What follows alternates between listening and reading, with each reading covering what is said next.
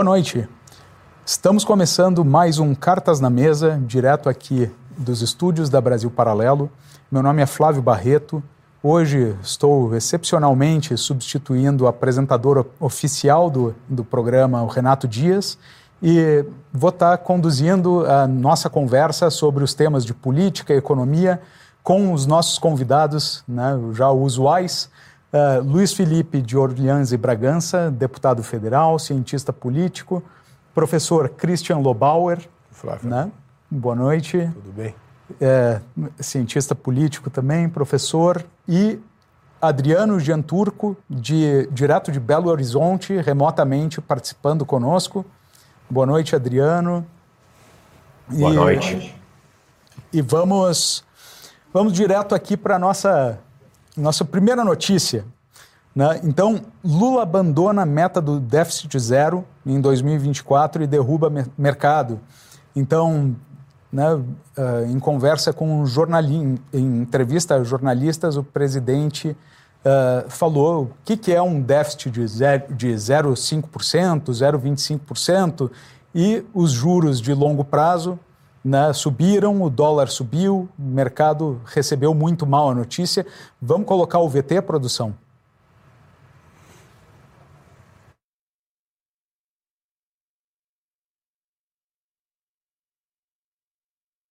Tudo que a gente puder fazer para cumprir a meta fiscal, a gente vai cumprir. O que eu posso te dizer é que ela não precisa ser zero país não precisa disso. Eu não vou estabelecer uma meta fiscal que me obrigue a começar o ano fazendo corte de bilhões nas obras que são prioritárias para esse país. Sabe?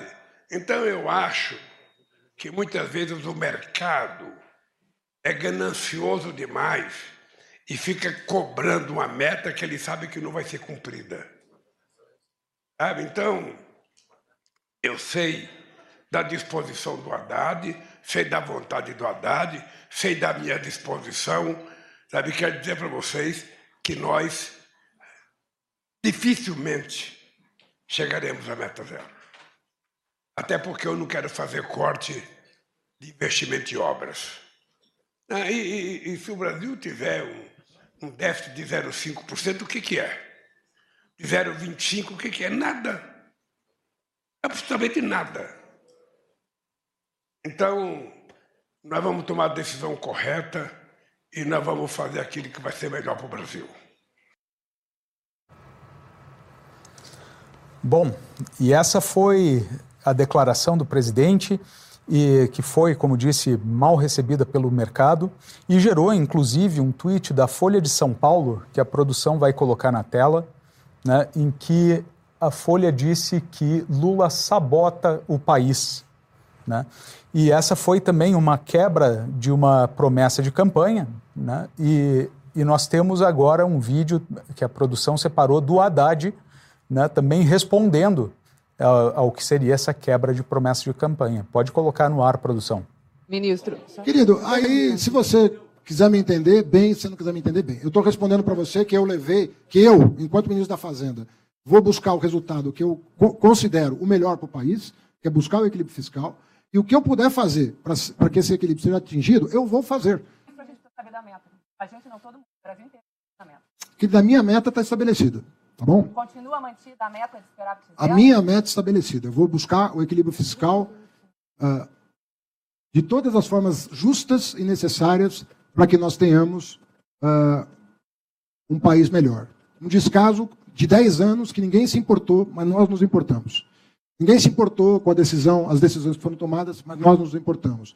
Ninguém se importou com a redução da base de cálculo do, da, com a erosão fiscal. Ministro, desculpa, só que o presidente foi bem enfático na sexta-feira, então a gente precisa saber do compromisso do governo nesse momento com a meta fiscal. A meta zero do ano que vem está mantida, sim ou não? A meta eu soube hoje, na reunião que eu tive com o presidente, ele pediu para o ministro Padilha convocar os líderes para que a mesma apresentação que eu fiz a ele seja feita aos líderes em relação a esses tópicos. E os mesmos cenários que eu apresentei para ele, eu vou apresentar para os líderes, no que diz respeito às medidas que iam ser tomadas em 2024 e talvez tenham que ser antecipadas. Bom, então temos aí a situação. E com a de declaração, a, a, o tweet da Folha, né? Uh, dizendo que Lula sabota o, o, o, Brasil e Haddad tentando remediar. Como, como fica isso? Eu vou pedir a primeira opinião do nosso, nosso amigo Jean Turco.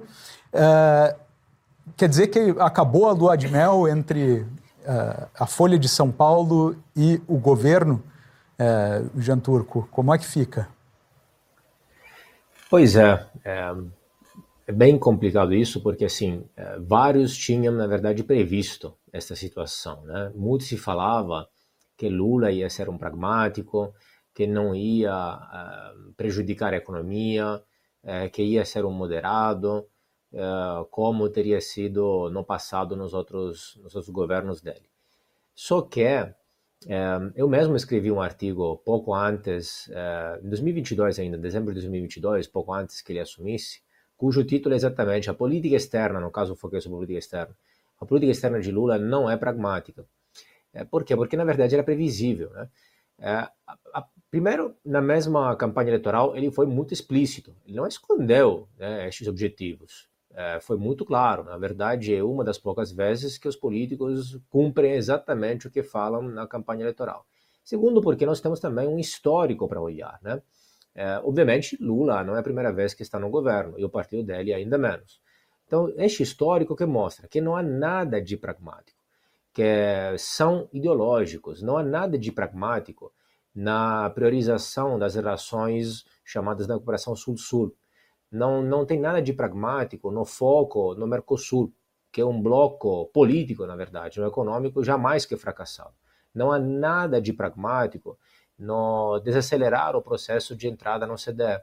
Não há nada de pragmático na aproximação com o Irã agora e com o Irã no passado de Ahmadinejad. Não há nada de pragmático na aproximação com Cuba, Venezuela, Lula, etc., Angola. É, não há ganhos reais. É uma agenda ideológica. É, as pessoas não entendem. Aí alguns, claro, apoiaram, talvez alguns agora estão mudando de ideia. Eu não, não sei, obviamente, o que passa exatamente na cabeça é, das pessoas, mas nós vimos alguns pensadores, algumas figuras influentes no cenário político nacional que é, explicitaram mesmo, né, publicamente, ter se arrependido. O caso do Caio Blinder, é, alguns que primeiro apoiaram, falaram que ia ser pragmático e depois, depois notaram que na verdade isso não ia acontecer, como o caso de Henrique Meirelles, depois de Helena Landau, etc. Pessoas que se fingem surpresas pelo que na verdade foi expressamente falado, de forma muito clara, muito explícita. É, então, que, que, a lua de Bel esteja acabando ou não, não sei, acredito que seja mais uma questão de, às vezes, alguns artigos específicos. Por sorte, a questão da, é, da responsabilidade fiscal no Brasil está bastante presente no, no debate público.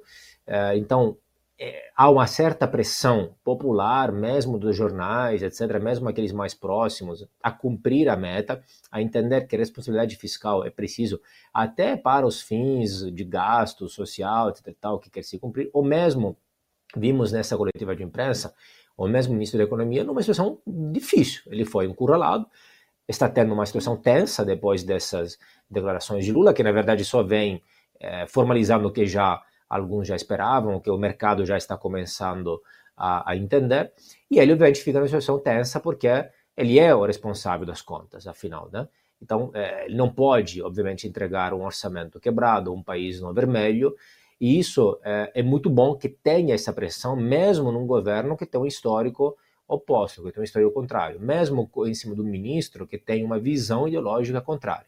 É, vamos ver se foi uma lua de mel mesmo que acabou, se foi só um artigo e depois eh, mais contra, mais crítico, e depois terá outros para tentar barganhar talvez alguma coisa é, do governo e talvez mudar de posição. Perfeito. E Luiz Felipe, o Haddad né, foi, como, como dizem os americanos, grelhado na, na entrevista, né? Uh, será que... E estava irritado, né? Uh, então, será que estavam acostumados com uma imprensa que, quando tinha um outro inimigo, levantava a bola para cortar e agora chegou a realidade da imprensa fazendo uma pressão maior?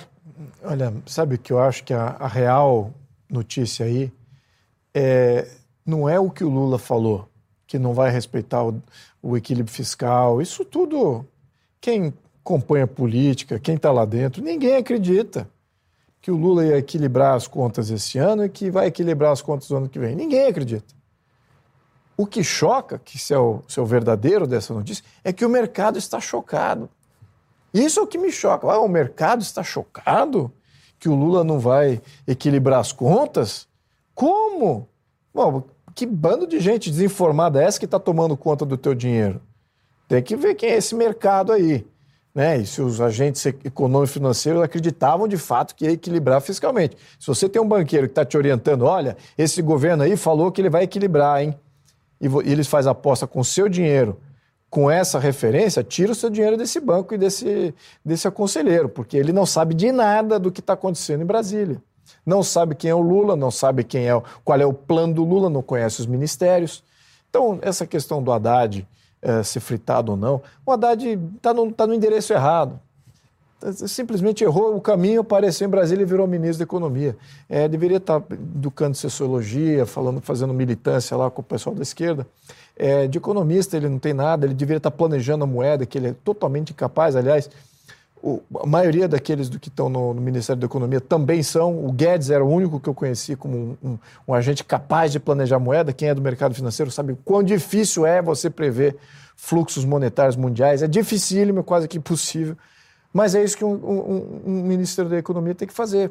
E fazer aposta de longo prazo. E começar a estruturar monetariamente o teu país entender como fiscalmente isso acontece. Agora, o que tem essa dicotomia, ele só arrecada, ele só busca arrecadação e gasto, arrecadação, isso do ministro da Economia, porque tá, tá, tem, tem, todos os desdobramentos é, econômicos de você ter um déficit fiscal, que ele não está entendendo. E tem desdobramentos econômicos e monetários, que eu acho que eles não, não têm a mínima noção disso ou não entendem que isso reverbera. E agora eu vou dar aqui o braço a torcer a Folha de São Paulo, porque falou muito bem, o posicionamento é o correto.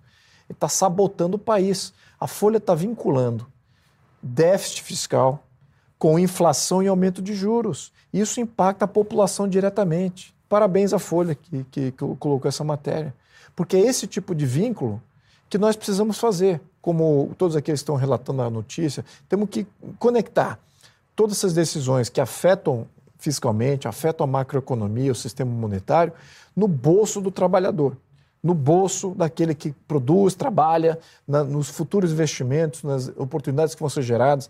O, esse, esse, o que o Lula fez foi detonar completamente a previsão de investimento no Brasil. Se o próprio presidente está falando, olha, eu não vou obedecer é, fiscalmente, significa o seguinte, que vai ter é, desequilíbrio fiscal e eles vão ter que fechar essa conta com inflação, imprimindo dinheiro, ou aumentando a dívida. E nos dois casos, aumenta juros e aumenta, diminui o poder de compra da população. Aí você fala, como é que eu vou planejar o meu retorno sobre investimento? Vou investir agora no meu projeto, se eu sei que o, o, o, governo vai possivelmente até aumentar os juros no ano que vem ou no ano seguinte, então qual é o meu custo de capital? Você já não consegue planejar direito, tu para de investir. Você, olha, eu vou para um, eu vou um país onde tem mais, e a palavra-chave aqui é previsibilidade. E o que o Lula está fazendo é exatamente arrebentando a previsibilidade. Então, o, o, o, investimento internacional para. O investimento nacional só mantém aquilo que é necessário para manter as operações. É isso que está acontecendo no mercado. Agora, o mercado não sabe disso? Está aí o grande choque. Acho que sabe sim. Perfeito. Posso fazer a... um comentáriozinho, Flávio? Claro. Sem querer estender demais, mas eu acho que é um ponto fundamental que é o seguinte. Um dos compromissos que a gente tem aqui é um pouco, talvez, é, trazer um pouco de história e de pedagogia para a turma mais das novas gerações, né? Quem tem menos de 30 anos não lembra ou não estava muito atento a que esse pessoal que está no governo hoje já governou o Brasil. Esse presidente já foi presidente do Brasil durante oito anos. E faz 40 anos, desde que ele foi candidato a governador de São Paulo em 82, que ele fala o que lhe vem na veneta há 40 anos. Então isso que aconteceu agora não é nenhuma surpresa. Você faz uma busca no YouTube, no Google, você tem vídeos de toda a natureza, de todo tipo, centenas, que mostram que não existe planejamento para nada. Aliás, quando governaram o Brasil, em 2003 e 2010, na presidência desta mesma figura, que já foi um desastre, o mundo ia em céu de brigadeiro com commodities no melhor preço. Eles gastavam ano a ano 7%, eles arrecadavam 7% a mais de 2003 a 2008, antes da crise de 2009. E gastavam 10%. Isso numa época de pujança. Agora é a é, é, veio, primeiro veio como tragédia, agora veio como farsa, né? Para utilizar uma referência que eles gostam bem. Agora é a farsa absoluta. Me engana que eu gosto com um sujeito senil falando o que lhe vem na veneta. Tá certo? Sim. Isso aí não é surpresa para ninguém. E, e, eu quero seguir nessa linha, porque o presidente deu mais uma declaração. É, Lula sugere ligação para pedir que Hamas libere reféns. E eu vou colocar, eu vou pedir para a produção colocar na tela mais um vídeo é, do presidente. Vamos lá, produção. Olha, ô Lula, tem o presidente de tal país que é amigo do Hamas. É para esse que eu vou ligar. Ô cara, fala pro Hamas libertar o refém, porra. Fala pro cara libertar os reféns, para que ficar com o inocente lá detido? Liberta, tem gente que precisa de remédio para tomar, tem gente que tem arma, liberta os reféns. E também falar para o governo de Israel, liberta o, o, os, os, presos, liberta os sequestrados. Que, que coisa que é essa? Bom, e a imprensa que uh, criticava Bolsonaro por ser grosseiro, né? Eu acho que o vídeo fala por si só. Eu, eu, se me permite, eu vou seguir no mesmo raciocínio. Eu, a pergunta que eu tenho é para ti. Não. Diga. É, Lobaora, chama atenção a passividade dos jornalistas em relação a esse, essa solução mais do que simplista, né? bastante vulgar, para um problema bastante complexo. Que é uma coisa que não, ele não, não é a primeira vez que ele faz isso. Que a, que a cena com vamos resolver na mesinha de cerveja, né? tomando um chopinho, né? como já foi. Assim, se você voltar para esse período que eu fazia referência, o Brasil também fez várias aventuras desse tipo internacionais e ele era festejado como o Lech Walesa sul-americano, tá certo? Aquela coisa bonita, etc. O fato é que esse, o Brasil não é mais levado a sério. Já não era com esse tipo de comentário, não vai a lugar nenhum. A posição do Brasil é irrelevante. Nesse, e com esse tipo de conversa, ninguém leva a sério. O que eu faço questão de chamar atenção é, nas duas pautas, é, para gerações mais jovens, é o seguinte: a gente já viu esse filme. A turma tem que aprender isso na escola, e as escolas não mostram também. E a imprensa está fazendo referência aos jornalistas. A imprensa, o que nós vamos dizer da imprensa? Até me surpreendeu aqui, o Luiz tem razão. A manchete da Folha está certa, mas amanhã ela vai estar errada. Então já não tem muito que esperar muito da de uma mídia toda contaminada por esse financiamento de Estado, etc. O fato é que eh, eu queria fazer um apelo para que as gerações mais jovens prestassem atenção de que isso que você está vendo agora já aconteceu. O desequilíbrio fiscal, o desrespeito às contas públicas e esse papel de Brasil conciliador na figura populista do presidente já aconteceu e não deu certo. A gente não precisa repetir as coisas que a gente já viu que não dão certo. Quem sabe a geração nova aprende e vota diferente na próxima oportunidade. E eu vou aproveitar, né, inclusive que o Jean Turco é italiano e tem essa, é, essa compreensão uh, do impacto de uma declaração dessas na uh, geopolítica. Como que fica isso? Isso, isso repercute, esse tipo de declaração, Jean Turco, chega na Europa Uh, o Brasil passa vergonha com isso internacionalmente? Olha, pois é, é, rapidíssimo aqui. Você falou assim, é, dessa passividade dos jornalistas em relação a essas é, declarações. Né? Eu diria pior, na verdade. É conivência mesmo, não é só passividade. Né? Vale lembrar, exatamente essa mesma linha do Christian e de outros, que, de novo, essas não são novidades, gente. Né? Vale lembrar que no passado, nos governos passados de Lula, Lula já chegou a provar que queria resolver o conflito israelo-palestino Palestina fazendo um jogo amistoso de futebol entre, com o Brasil, a seleção do Brasil com as seleções locais. Então, este é o nível do grande estatista do qual estamos falando.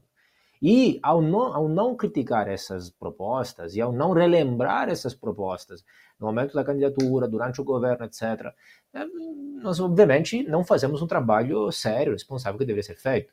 E essa é só uma das várias é, frases assim surreais, ridículas. Mas teve coisas mais graves, porque assim, isso afinal não chega nem a ser nocivo, na verdade.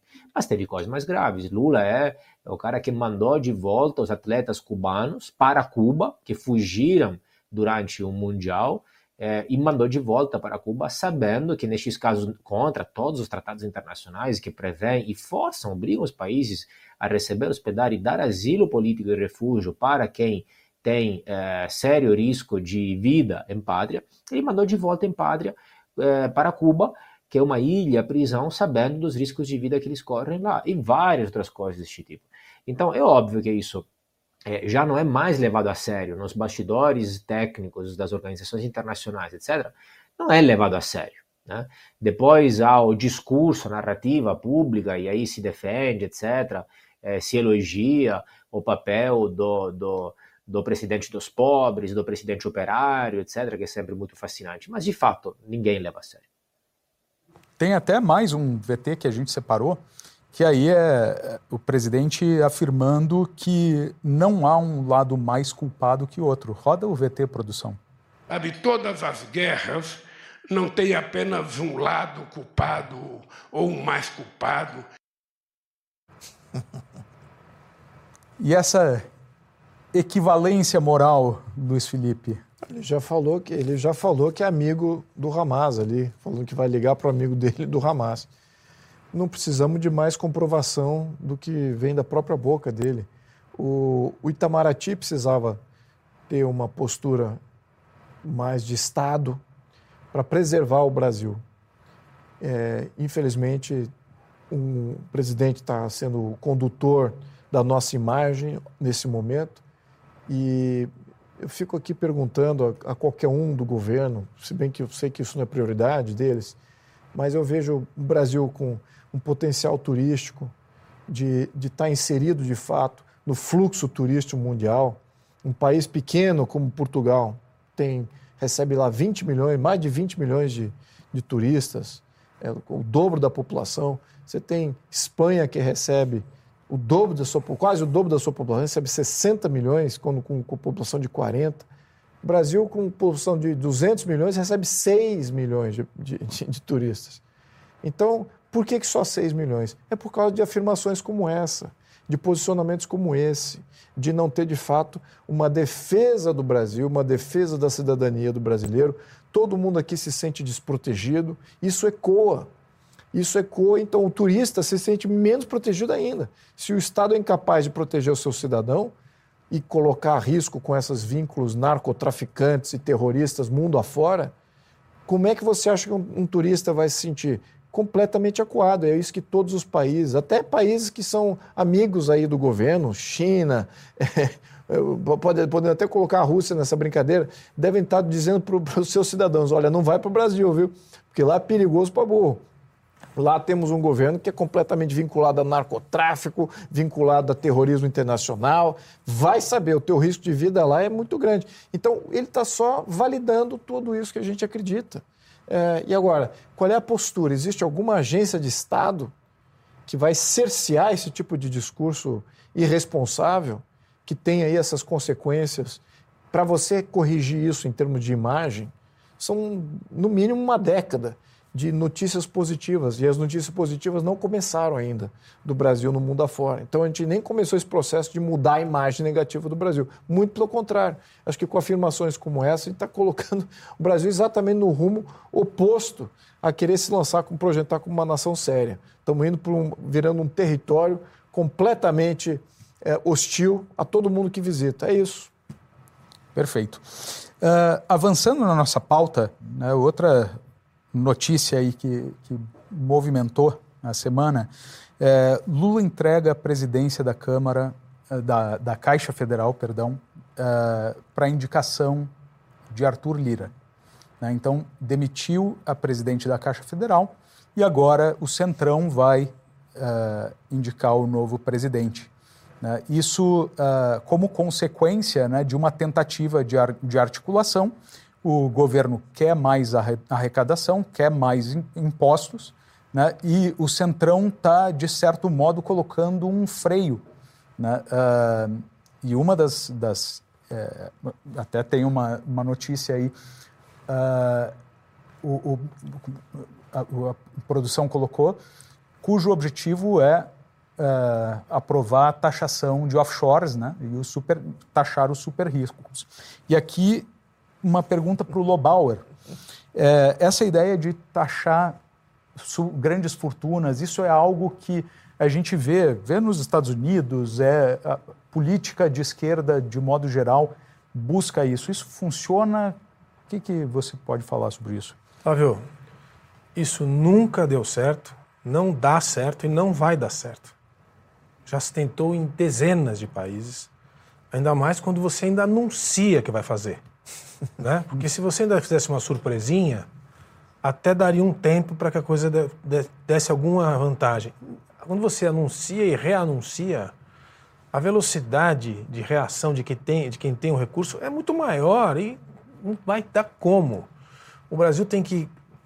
Assim, é o mundo do me engana que eu gosto, né? Assim, o Brasil tem que arrecadar 168 bilhões de, de reais para zerar, fazer o ajuste fiscal aí que a gente já comentou se não me engano, é 12% desse valor viria desta medida. Né?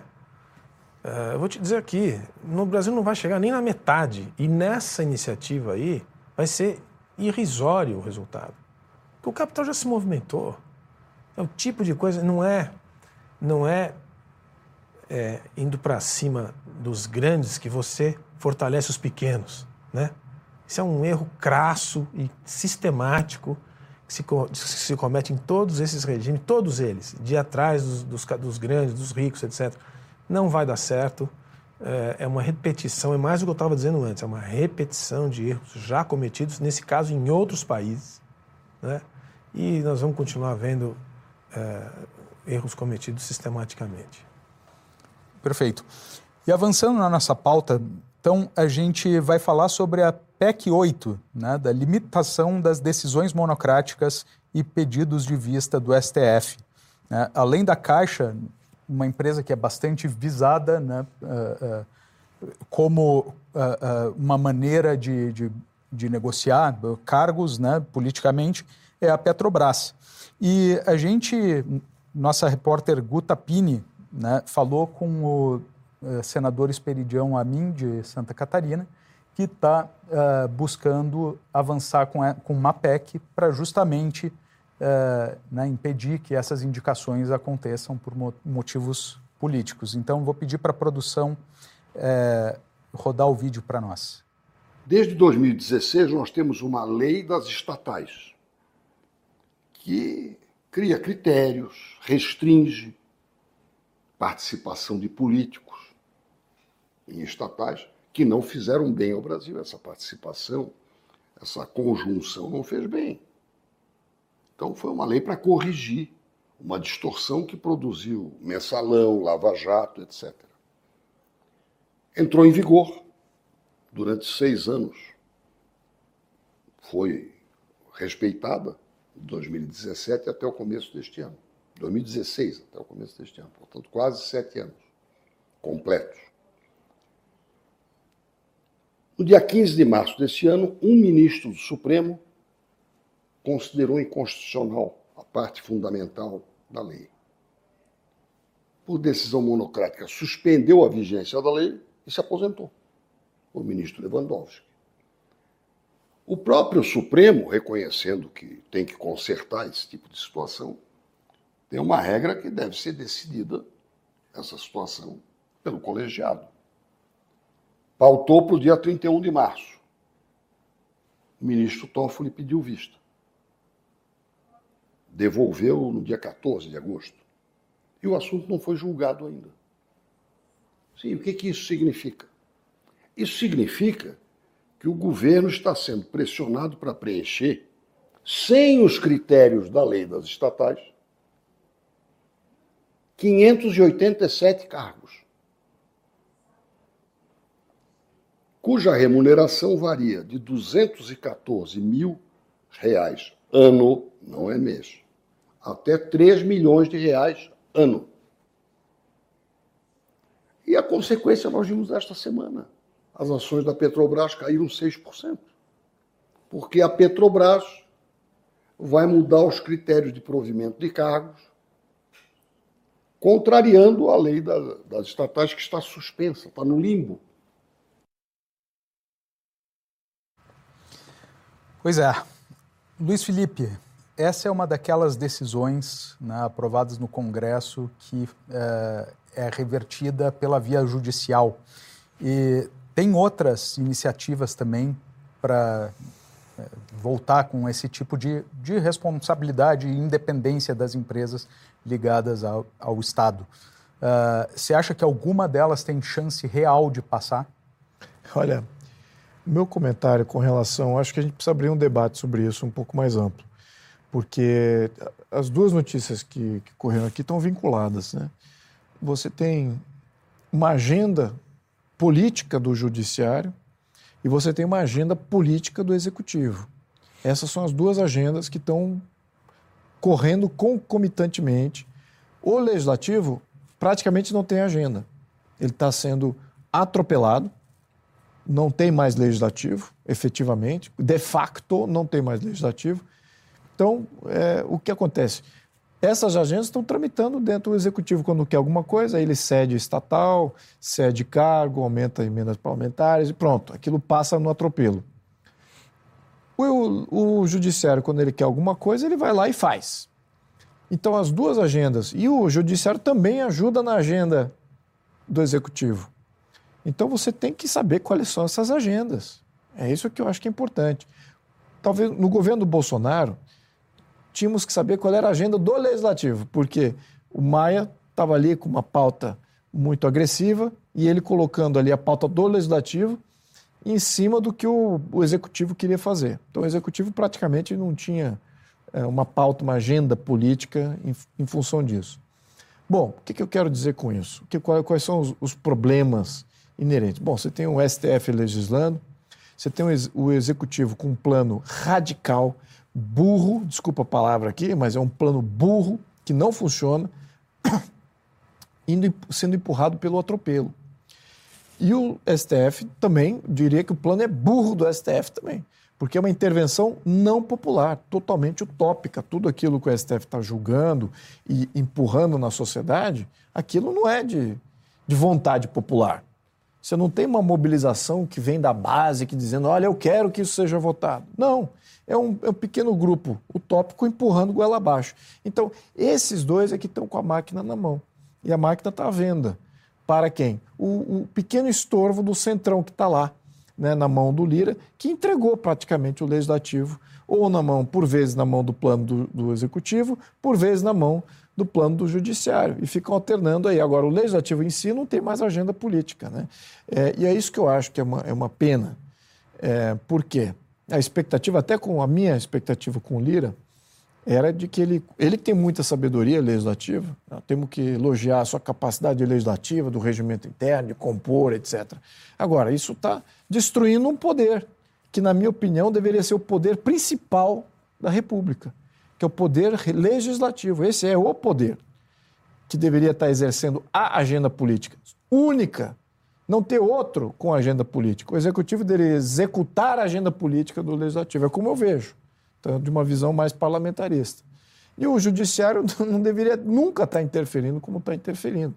E o que está acontecendo agora, agora vou voltar para a questão econômica, é, de impacto de, dessas, dessas medidas, o que tem a ver com a primeira notícia é, quando o Lira assume lá, que a Caixa, agora vamos ganhar a Caixa, então olha aqui, vamos fazer aqui o, o, a tributação de offshore.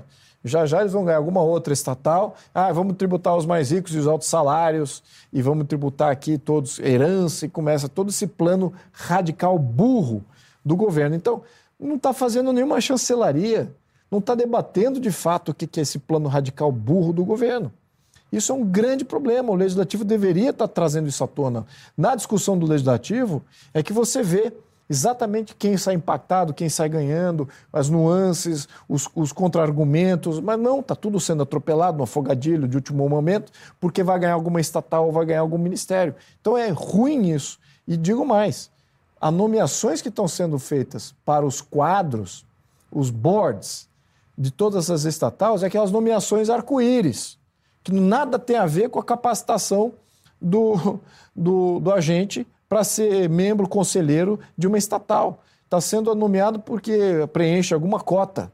Então, isso certamente vai dar errado. Ou é um mau uso daquele espaço para um conselheiro que deveria estar tá dando bons, bons conselhos, ou pior, está nomeando quadros que não são técnicos e que podem até estar tá incutindo na destruição da própria estatal. Está orientando para a própria destruição da, da, estatal e entrar de novo em prejuízo. E quem é que vai pagar essa conta mais uma vez? Enfim, população. É isso. Vou chamar o Jean Turco para comentar. Pois é, Flávio, aqui tem muitas coisas para comentar. É, vamos lá. É, a reportagem que vocês mostraram mostra várias coisas né, sobre a questão do, da Caixa Federal, das estatais e Lewandowski. Vamos relembrar. Lewandowski quem? Lewandowski, o mesmo Lewandowski que é, organizou o processo de, de, impeachment no Congresso e que, de forma totalmente ilegal, é, decidiu é, que a presidente Dilma ia ser impeachmentada e eh, os direitos políticos dela continuavam, ao ponto que depois conseguiu se candidatar.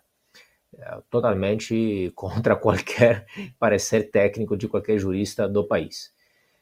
Isso destrói, além da, da, de outras questões econômicas, também qualquer tipo de, de segurança jurídica. Se nós temos, então, uma decisão, como foi muito bem mostrado aqui, decidida monocraticamente, que depois foi pedido vista, etc. E desde agosto que não é debatido o assunto. Enquanto, então, há nomeações políticas nas estatais.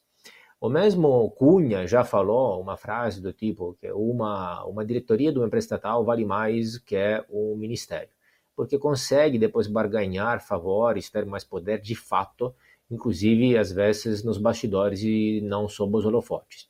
E aí, para especificar um pouco a diferença técnica do ponto de vista da literatura científica, sobre uma confusão que muitas vezes se faz sobre empresas públicas, estatais, privadas, etc. Aqui foi muito bem colocado, sempre se falou de empresas estatais, mas muitas vezes, infelizmente, as pessoas falam de empresas públicas. Na verdade, nós temos que entender que empresas públicas eh, não são empresas estatais, porque empresas públicas, em inglês, por exemplo, isso é mais claro, né? porque as eh, public companies são as empresas privadas de capital privado, de direito privado, abertas ao público. Por exemplo, as empresas cotadas em bolsas, que cada um de nós pode comprar uma cota, são abertas ao público, por isso são públicas, porque são de todos nós, potencialmente de todos nós. Cada um pode comprar uma pequena cota com, poucas, com poucos reais. As empresas estatais não são públicas. Por quê? porque os benefícios ou eventual lucro, geralmente muito raro, inclusive, não é da população como um todo. E também quem decide não é a população como um todo. As empresas estatais são, na verdade, privadas, privadíssimas, porque os custos são socializados, os lucros são privatizados para eles e quem decide de fato quem nomear, como organizar, etc., é um grupo privado de pessoas, o partido, o governo, etc. Então, público não significa estatal e estatal não significa público. Ainda, sobre a questão da, dos impostos sobre grande fortuna. Olha, essa talvez é a segunda medida é, mais errada, que mais dá errado na história, a ideia de taxar as grandes fortunas, depois do controle de preços. Já foram escritos livros enormes com vários e vários casos de vários países. Nunca dá certo, não tem como. É uma medida populista uh, inclusive imoral, e que tem consequências negativas. Vou lembrar aqui alguns casos. Não é de, de hoje. Se fala do imposto sobre grande fortuna no Brasil desde 87 no mínimo, então até antes da Constituição, com Bresser Pereira, depois com, eh, com Danóbrega. O mesmo Lula, na mesma Constituinte, chegou a defender o imposto sobre o patrimônio líquido, que era praticamente a mesma coisa com nome diferente, que depois não foi aprovado, etc. É, desde 88 até hoje há uma média de 2,7 propostas passando no Congresso sobre imposto sobre grande fortuna, com algumas diferenças, nomes diferentes, etc. Mas isso que é. Durante, é, em 2020, durante durante a pandemia, etc., chegou a ter cerca de 19 propostas de leis sobre imposto sobre grande fortuna diferentes, inclusive de um espectro político muito diferente. Agora, qual é o problema? Primeiro, é uma lei, uma proposta imoral, porque o lucro, o dinheiro, é de quem ganhou o dinheiro. Você já paga impostos no momento é, do lucro, no momento do ganho. Agora, depois sobre patrimônio, é outra questão ainda. E, inclusive, do ponto de vista das consequências econômicas, do, da utilidade econômica, também não é o imposto que funciona. De 38 países da OCDE, 12 já aprovaram no passado é, uma lei deste tipo. E depois a maioria voltou atrás, sete deles voltaram atrás, e só ficou em cinco países. Mesmo entre estes cinco países da OCDE que têm um imposto similar, quanto se arrecada com imposto deste tipo é cerca de 0,1% da arrecadação total, com os mesmos dados da OCDE. Ou seja, é nada. É uma arrecadação ínfima, não vai resolver nada, não vai pagar nenhum gasto, não vai, não vai construir nenhuma escola, não vai fazer nenhum hospital, etc. Tal. Então é só é, uma visão contra os ricos, populista, etc. É, essa, essa, aí o que você precisa ver? Que muitas vezes é, essa vertente, essa, essa esquerda extremista, fala que é em favor dos pobres, quando na verdade é só contra os ricos. E as duas coisas não coincidem, são duas coisas diferentes. Por quê? Taxar a mais os ricos que já são taxados não necessariamente significa que vai beneficiar os pobres. Existe uma falácia aí, uma dissonância cognitiva, porque algumas pessoas acham que automaticamente taxando os ricos, você vai dar, redistribuir esse dinheiro para Brasília e automaticamente isso vai beneficiar os pobres. Mas isso não é. Isso vai ter que ser explicado e demonstrado. Nós vemos como a maioria da arrecadação do Estado que chega para Brasília depois não é utilizada de fato para os pobres. Então nem se converte em benefício para a população. Na verdade, o que acontece? Essa é só uma forma de postergar a necessidade de fazer uma verdadeira reforma fiscal, de fazer um corte de gastos, que é o que eles não querem fazer. Então, o que eles fazem? Aumentam o gasto, com gastos, obviamente, populistas, clientelistas, nepotismo, etc., favores para os amigos do rei, etc., é, acabam freando, desacelerando, atrapalhando a economia privada, que é o motor que gera riqueza. A economia então desacelera, não consegue pagar mais tantos impostos, etc. E eles têm que aumentar a carga tributária. Para aumentar a carga tributária, aumentando a carga tributária, não necessariamente vai ter o aumento de arrecadação de impostos que está previsto. Né? Então, o que deveria ser feito? Em lugar de ir contra os ricos, fazer medidas realmente em favor dos pobres, diminuir os impostos. Porque hoje a maioria do dinheiro que o Estado, que a União, né, a Federação, arrecada, vem exatamente dos mais pobres, de quem, tem, de quem ganha até três salários mínimos, por exemplo. Então, uma coisa é taxar os ricos, outra coisa é favorecer os pobres. Essa é só uma desculpa para não, não, para não aprovar a reforma fiscal e postergar e não cortar gastos. E não vai funcionar. Perfeito.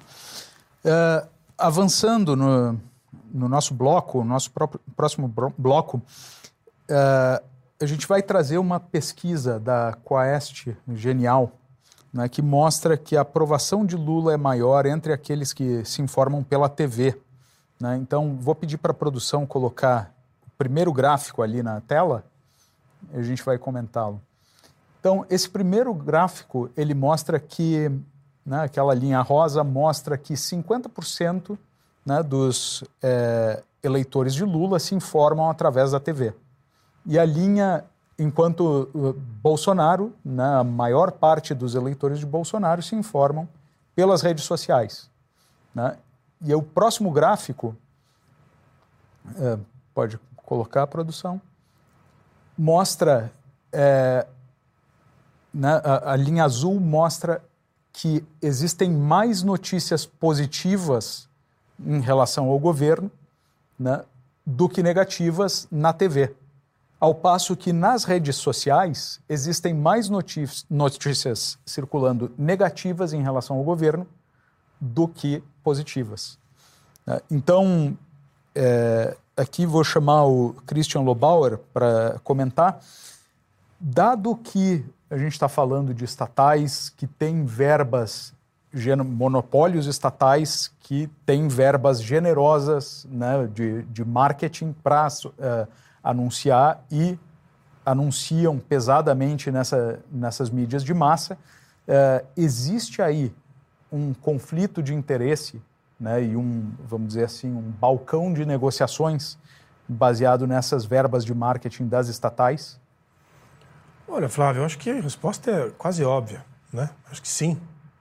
E eu vou insistir no ponto que eu estou insistindo desde o início da nossa nosso capítulo de hoje aqui do programa, que assim, uh, e vou relembrar uma, uma aula que o nosso amigo Jean Turco deu aqui sobre patrimonialismo no programa anterior, quer dizer, que é o uso dos recursos é, públicos e, e, em função de um pequeno grupo que já faz parte da história do Brasil, que no primeiro mandato do governo Lula, a Petrobras era a oitava empresa do mundo depois do, do pré-sal.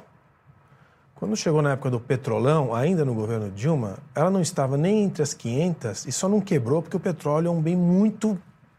É muito difícil quebrar uma empresa de petróleo, porque senão teriam conseguido. O que eu quero dizer com isso e vou chegar no teu ponto?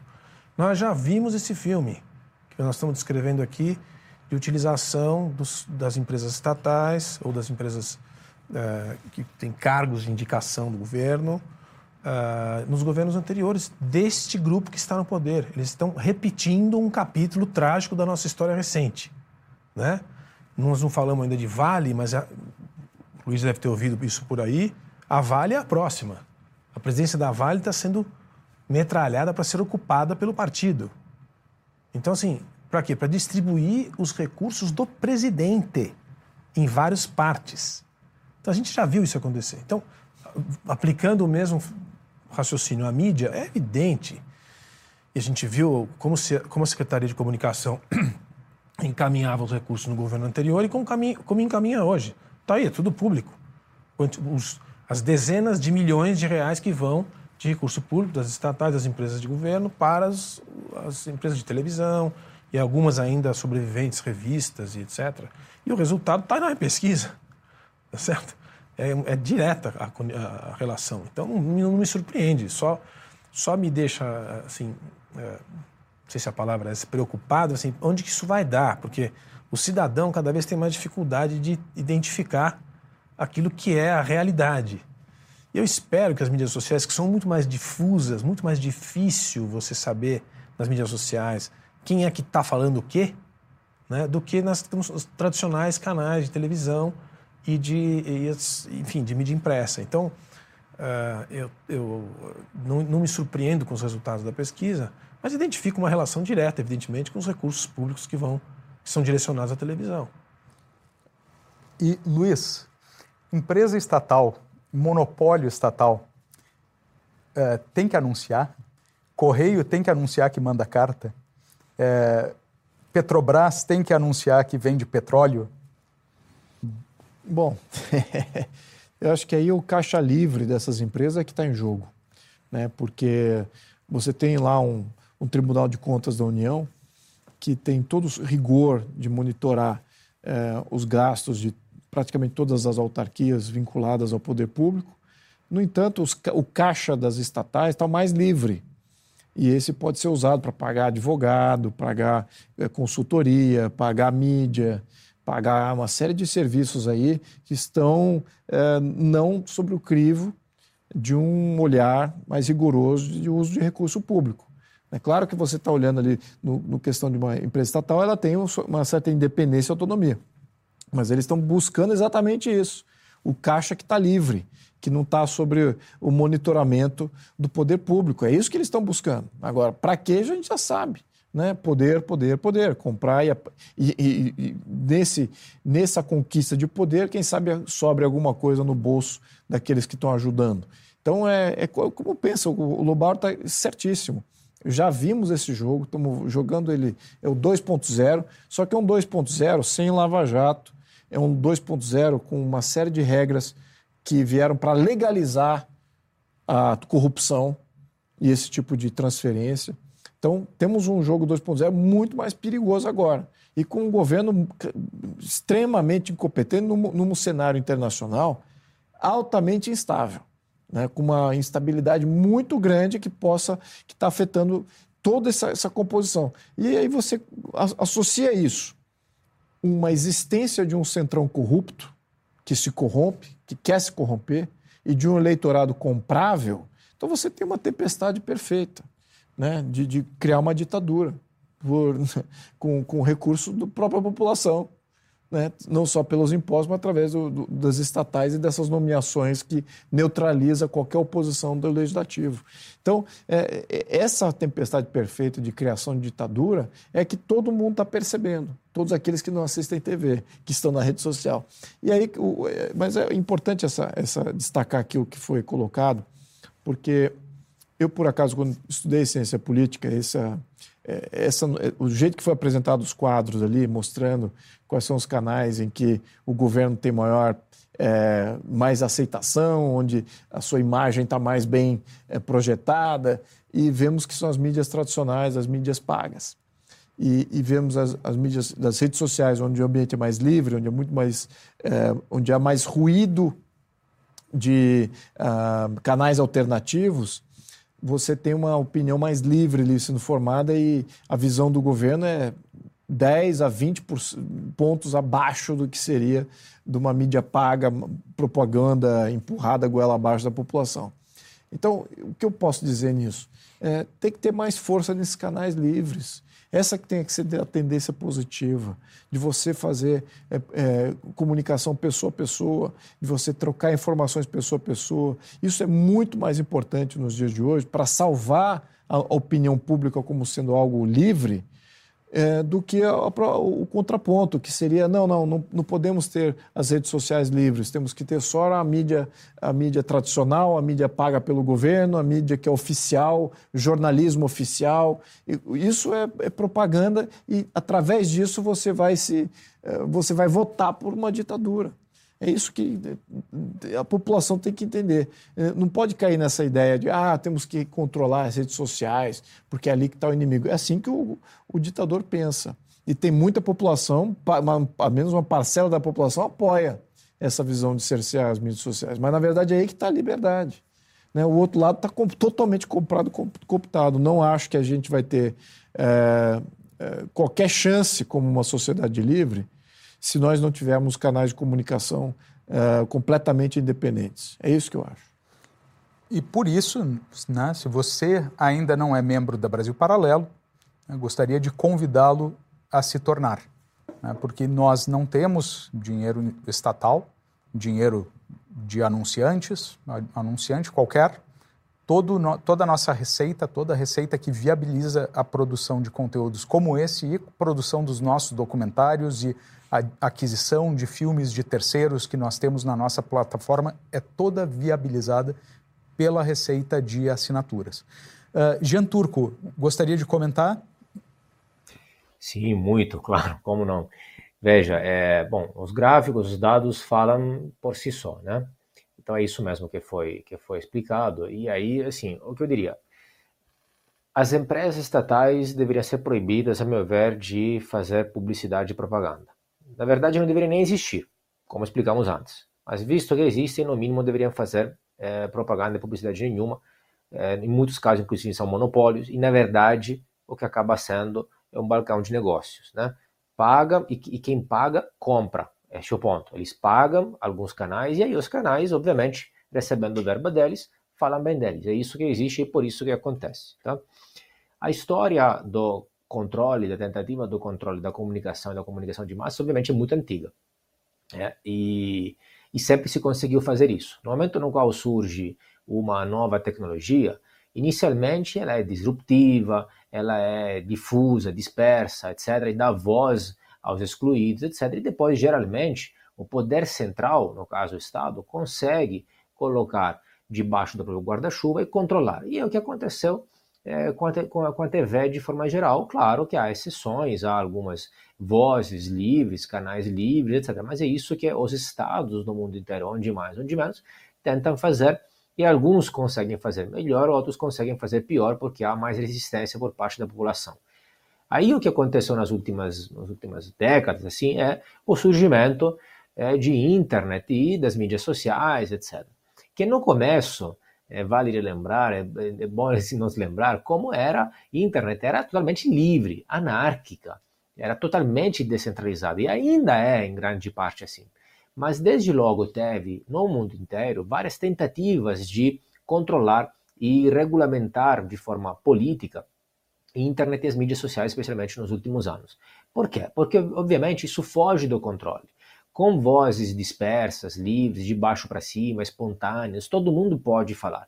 E óbvio que é, neste todo mundo pode falar, todo mundo fala, existem pessoas que falam coisas é, erradas, existem é, mentiras, existem fake news, existe instigação ao ódio, existem. A liberdade também inclui é, coisas negativas, mas é exatamente isso que é liberdade: é você aprender a discernir e entender o que é informação de verdade e o que não. Agora, nas últimas décadas não teve essa tentativa. Com é, a lei SOPA e PIPA, são os acrônimos utilizados nos Estados Unidos, que de fato eh, vieram além da fachada para controlar a internet, etc. E nos últimos anos, então, todo este discurso de fake news, discurso de ódio, regulação das big techs, regulação das mídias sociais, regulação das redes sociais, etc. Tal, que na verdade é só uma vontade autoritária de calar o dissenso, de inibir vozes dissoantes e protestos, etc. E aí você vê por que o Estado quer isso. Porque quem se informa pelos canais livres tem informações livres, entende como está a situação de verdade. É exatamente por isso. Lá você, neste gráfico, você resume tudo isso. E aí alguns, como muito bem Luiz falou, alguns até apoiam essas medidas. E aí que talvez vou gastar assim meus cinco centavos para tentar explicar por que isso é prejudicial. Ninguém nega que online, na liberdade, na sociedade, exista a fake news, a mentira, a desinformação, o, ódio, a inveja, existem coisas negativas também. Mas o grande ponto é, além várias questões, mas o grande ponto é, se nós vamos controlar, quem de fato vai controlar? Nós não temos um único mecanismo, nenhum país do planeta, nenhuma sociedade humana, que nos garanta que quem vai controlar será bem intencionado e vai usar este poder para o bem. Muito pelo contrário vai, vai ser exatamente o contrário. É, o poder corrompe, o poder absoluto corrompe absolutamente. Isso vai atrair exatamente as pessoas da pior espécie possível. É notícia também desses dias como Janones, ele mesmo, em um livro dele, é, declarou expressamente ter usado fake news durante a campanha eleitoral contra Bolsonaro. E o TSE não fez nada. Não viu, supostamente. Onde estava o TSE? Não conseguiu olhar essas fake news. Enquanto, por outro lado, sabemos, já tratamos inclusive aqui, como foi muito duro, de forma errada, inclusive, sobre supostas fake news do outro lado. Então não existe essa tal de neutralidade. Ao entregar este poder para uma autoridade, você não tem nenhuma garantia que isso não seja usado contra você. Hoje, você pode estar aplaudindo porque vai ser usado contra seu inimigo político. Amanhã, vai ser usado contra você também. Então, em lugar deste controle estatal, político, centralizado, autoritário, nós temos que, é, é, como dizer assim, priorizar mecanismos de controle privados, espontâneos, difusos. Banalmente, o mecanismo atual do Twitter, X, ex-Twitter, né, dos comentários, são controles difusos da mesma comunidade, das pessoas que controlam cada comentário, as pessoas e colocam lá o contexto, se a notícia é falsa, se a notícia é incompleta, etc. É imperfeito, é, claro, como qualquer coisa humana é imperfeita, mas já funciona muito melhor. É um mecanismo de checagem muito mais difuso, muito mais livre do que o mecanismo contrário, que é centralizado e autoritário. Perfeito. E nessa onda, nessa linha de fake news, né, nossa próxima notícia aqui, uma notícia da Gazeta do Povo, vou pedir para a produção puxar. Uh, Barroso defende regulação de big techs e controle sobre o que chega ao espaço público.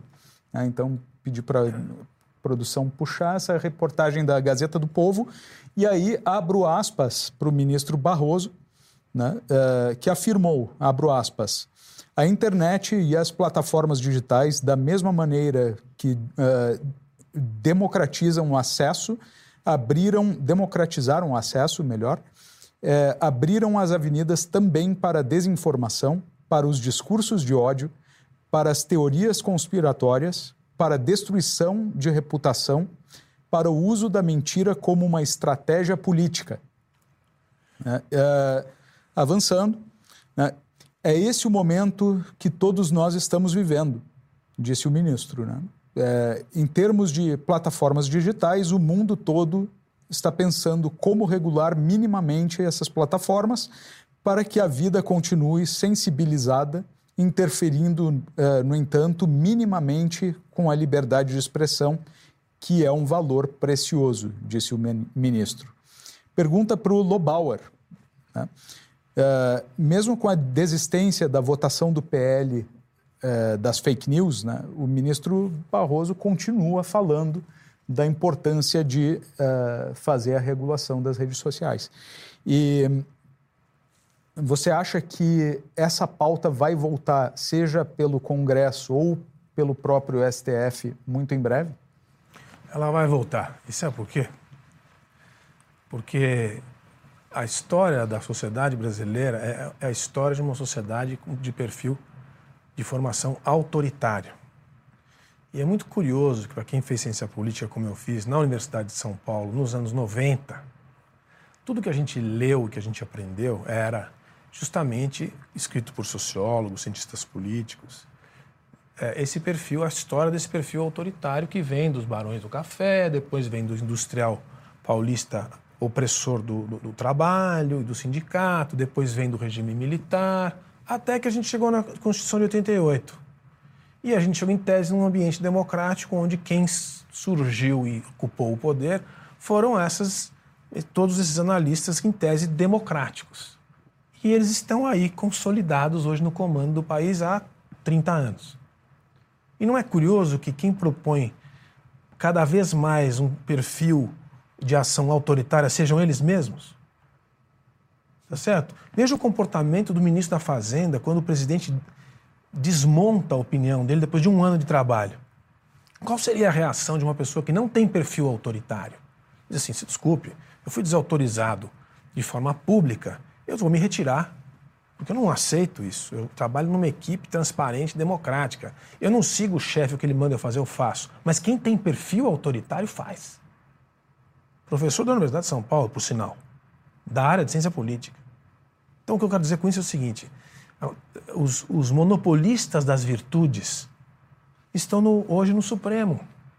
O senhor Barroso é um deles é monopolista da virtude. Ele acha que ele sabe o que é melhor para a sociedade. O que é melhor para a sociedade é o que o Gentuco acabou de falar.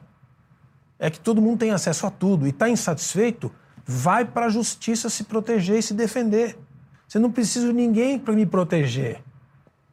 Entende? Esse, esse perfil autoritário está nas veias desses que são os protetores da democracia, que se veem como defensores da democracia. Isso é o que mais mas me surpreende nesses todos esses anos a, a, a reversão da, da, percepção do que é democracia e do que é liberdade.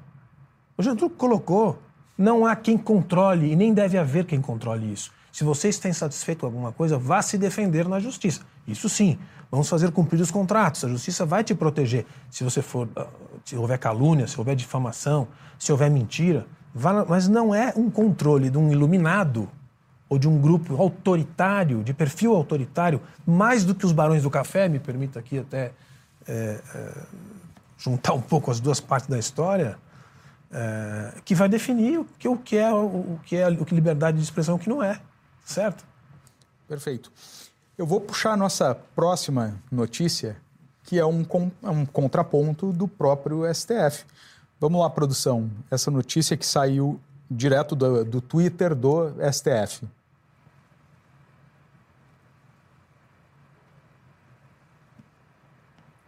Então, uh, eu vou, vou, ter que me guiar pelo meu cartão aqui, porque não estou agora sim. STF, então, direto do Twitter do STF.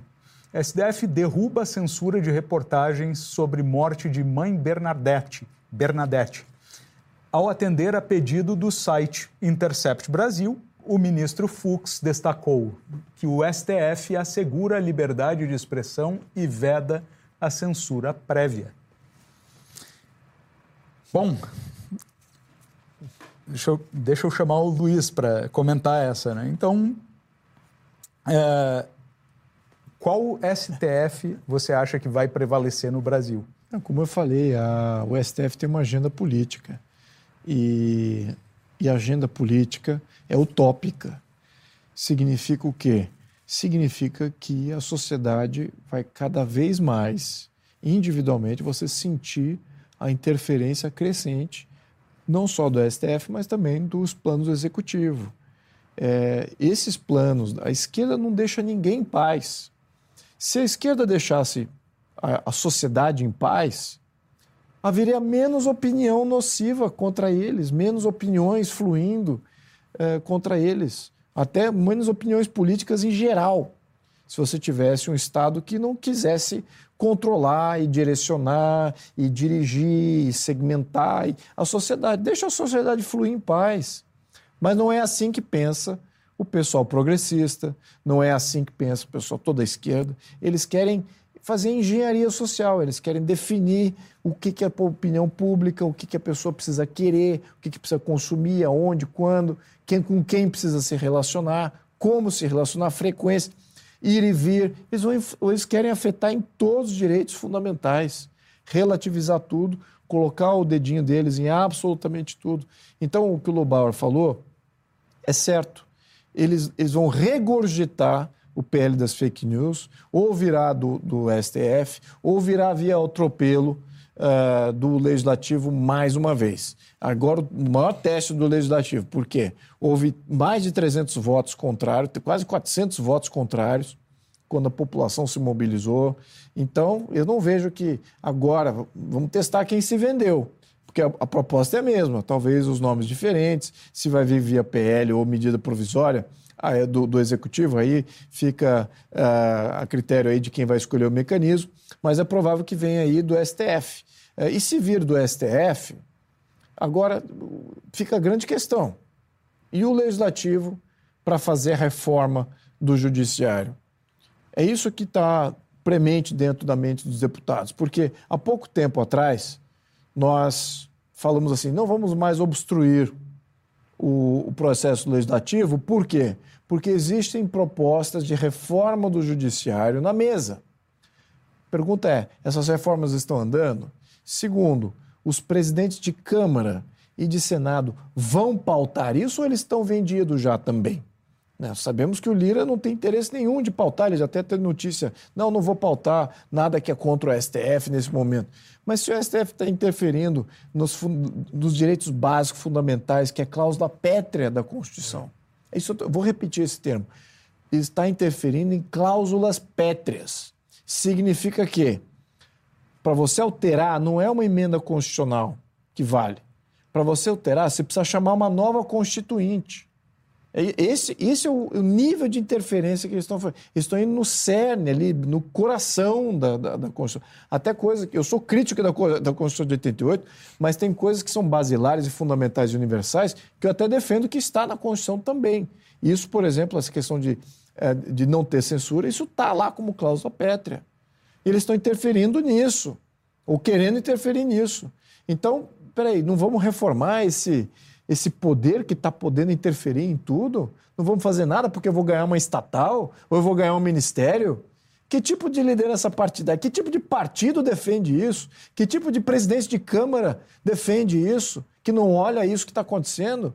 Ele se desqualifica como legislador. Você tem um órgão, qualquer um, que seja órgão, que seja autarquia, que seja o STF, que seja o próprio executivo, que seja algum legislador, interferir em cláusula pétrea, e está podendo livremente fazer isso. Ah, não, eu vou comprar o teu, a tua opinião aqui, você também vai, vai, vai chancelar o que eu quero, como cúmplice de eu estar tá interferindo em cláusula pétrea. Tranquilamente, olha, vale uma estatalzinha, vale ali um, um dividendo a mais ali, você vai poder nomear o quadro do, da, do, de uma tupi, seja lá qual for, a estatal vinculada a essa máquina pública gigantesca. Então, isso que está o Brasil nesse momento. O foco tem que ser na reforma do STF, reforma do judiciário, que vai limitar esses poderes de interferência. Esse tipo de notícia, vindo do Twitter até do STF, para mim já, já, é uma, já é uma aberração, já é quase que é um fait accompli. Ele está tá dizendo exatamente o que, que, eles vão fazer. Está aqui o, o meu, nosso plano, está aqui a nossa agenda, e estamos caminhando em torno disso, acostumem-se. Então não podemos se acostumar com isso. E temos que cobrar do presidente de Câmara de pautar, sim, reformas do Judiciário. E assim, o, o, o poder, a concentração de poder, ela é muito mais uh, vantajosa né, para quem, quem tem recursos e quer, uh, uh, e quer operar no mercado. O, o, o caos que é a, a liberdade. as redes sociais, elas são caóticas por natureza. Né? Então, uma, uma comunicação que vem de um canal de uma emissora nacional, ela é, ela é muito mais estruturada, previsível do que esse caos nas redes sociais, né? que incomoda bastante gente, especialmente Não gente só nas quer... redes sociais, no mercado como um todo. Ninguém gosta, até pessoas que não entendem de economia acham que a anarquia relativa de alguns mercados, acham isso, acham isso ruim, tem que regulamentar, não tem que regulamentar esse mercado. Não, não, não, se você regulamentar, ele deixa de ser um mercado. Ele precisa operar em anarquia. Anarquia não significa que não vai ter regulamentação. Significa que não tem um órgão regulando. Então está em livre, está sem governo. Mas significa também que em anarquia as coisas se autoajustam. Sim. As opiniões públicas se autoajustam, os preços se autoajustam, as vontades de ir e vir se autoajustam, se tem liberdade não regulamentada. Então, essa visão muito poucos têm dentro da máquina pública, no governo, na, na Câmara, no Senado. É isso que você mencionou. Muitos poucos pensam assim, de deixar a coisa ir, deixe fluir, laissez-faire, laissez-passer, como dizia é, os libertários, os liberais lá do, do século XIX. É isso, exatamente esse princípio. De, é melhor você não querer regulamentar, porque é em liberdade que você tem o autoajuste, que você tem a regulamentação perfeita. Vou chamar o Jean Turco para comentar em cima disso. Olha, Flávio, para mim essa última notícia que vocês mostraram é, mostra essencialmente três coisas. Um, que nós não vivemos em um país livre. Dois, a insegurança jurídica da qual estamos falando. E três, que na verdade é tudo uma questão política. Vou me explicar. Não é um país livre, porque assim, se essa é uma notícia, se isso for uma notícia, já só isso mostra que não vivemos em um país livre, porque essa deveria ser a normalidade. E a notícia deveria ser eventualmente o caso oposto. Mas nós acostumamos tanto ao contrário, que todos os dias tem exatamente o contrário, de autoridades várias que regularmente atacam a liberdade e a liberdade de expressão, que quando acontece algo diferente, estamos aqui dando a notícia e celebrando. Isso é surreal. Não, não, não deveria acontecer, obviamente. Se não for o STF, a Corte Suprema, a defender a liberdade de expressão, que é uma das liberdades mais básicas, quem defende então? A quem apelar então? Então isso já só mostra isso. Nós não vivemos um país livre. Segundo, insegurança jurídica total. Porque em um caso se aplica uma regra, em outro caso se aplica outra regra. A liberdade de expressão, que é um dos princípios básicos de qualquer sociedade livre e da Constituição também, é aplicada às vezes, às vezes sim, às vezes não. E terceiro, o que você vê? Que qual é o critério? E na verdade, este caso foi respeitada a liberdade de expressão porque não toca questões políticas incumbentes, impelentes, graves, importantes para quem decidiu.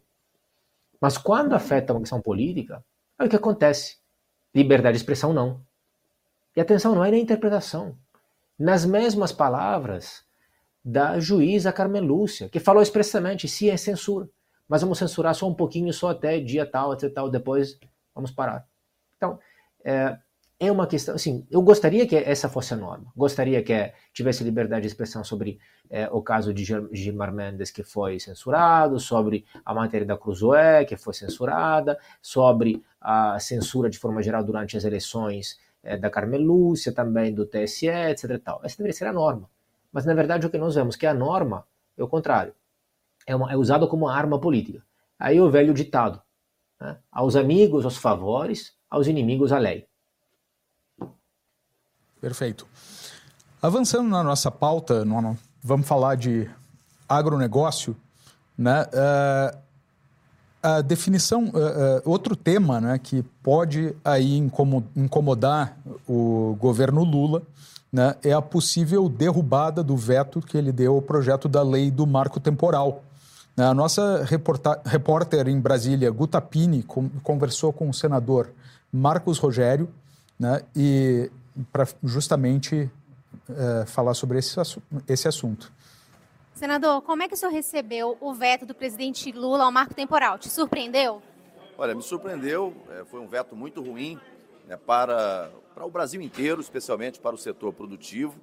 Né? Esse projeto de lei, na verdade, é, garante validade aquilo que a Constituição né, já estabeleceu, né, que é o marco temporal. Você não pode deixar quem está na terra produzindo, trabalhando, gerando emprego, renda, é, gerando alimento para abastecer é, o mundo numa situação de insegurança jurídica, né?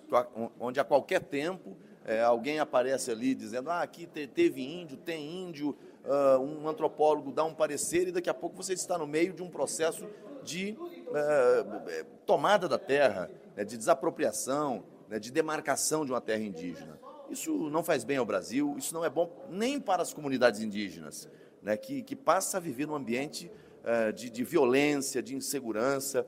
O que o índio precisa mesmo é de mais respeito, mais apoio, mais assistência, dignidade, sabe? Isso o governo não oferece. Aí quer dar mais terra para o índio, mais 117 milhões de hectares é, de terras produtivas do Brasil destinadas a isso. É, então, assim, é, recebemos com muita preocupação esse veto e temos a convicção de que vamos submetê-lo ao Congresso Nacional e vamos derrubar esses vetos e devolver segurança jurídica para quem está no campo trabalhando. Bom, e na sequência, a Guta foi atrás do senador Rodrigo Pacheco. Né? É, vamos rodar o VT da conversa dela com o Pacheco, então. Senador, como é que o senhor viu o veto do marco temporal? Vamos derrubar o veto aqui na casa ou não? Vamos aguardar e vamos submeter à sessão do Congresso oportunamente, mas não há definição em relação a isso. A sessão que seria agora na quinta-feira, nós cancelamos, houve uma convergência nesse sentido para se cancelar e nós vamos marcar uma data breve. Mas qual a sua expectativa? A expectativa é que se exerça a vontade da maioria do Congresso Nacional. Eu não tenho como antecipar isso, nós vamos submeter à apreciação do colegiado. Mas é a sua percepção em relação ao, ao, ao marco temporal? Minha percepção é que é importante nós dirimirmos. É uma grande controvérsia hoje nacional e eu acho que é a obrigação dos três poderes é resolverem esse problema, para bem, obviamente, dos povos originários, para bem da produção agrícola no Brasil. Muito importante haver uma convergência nesse sentido. disse tudo e não disse nada, né?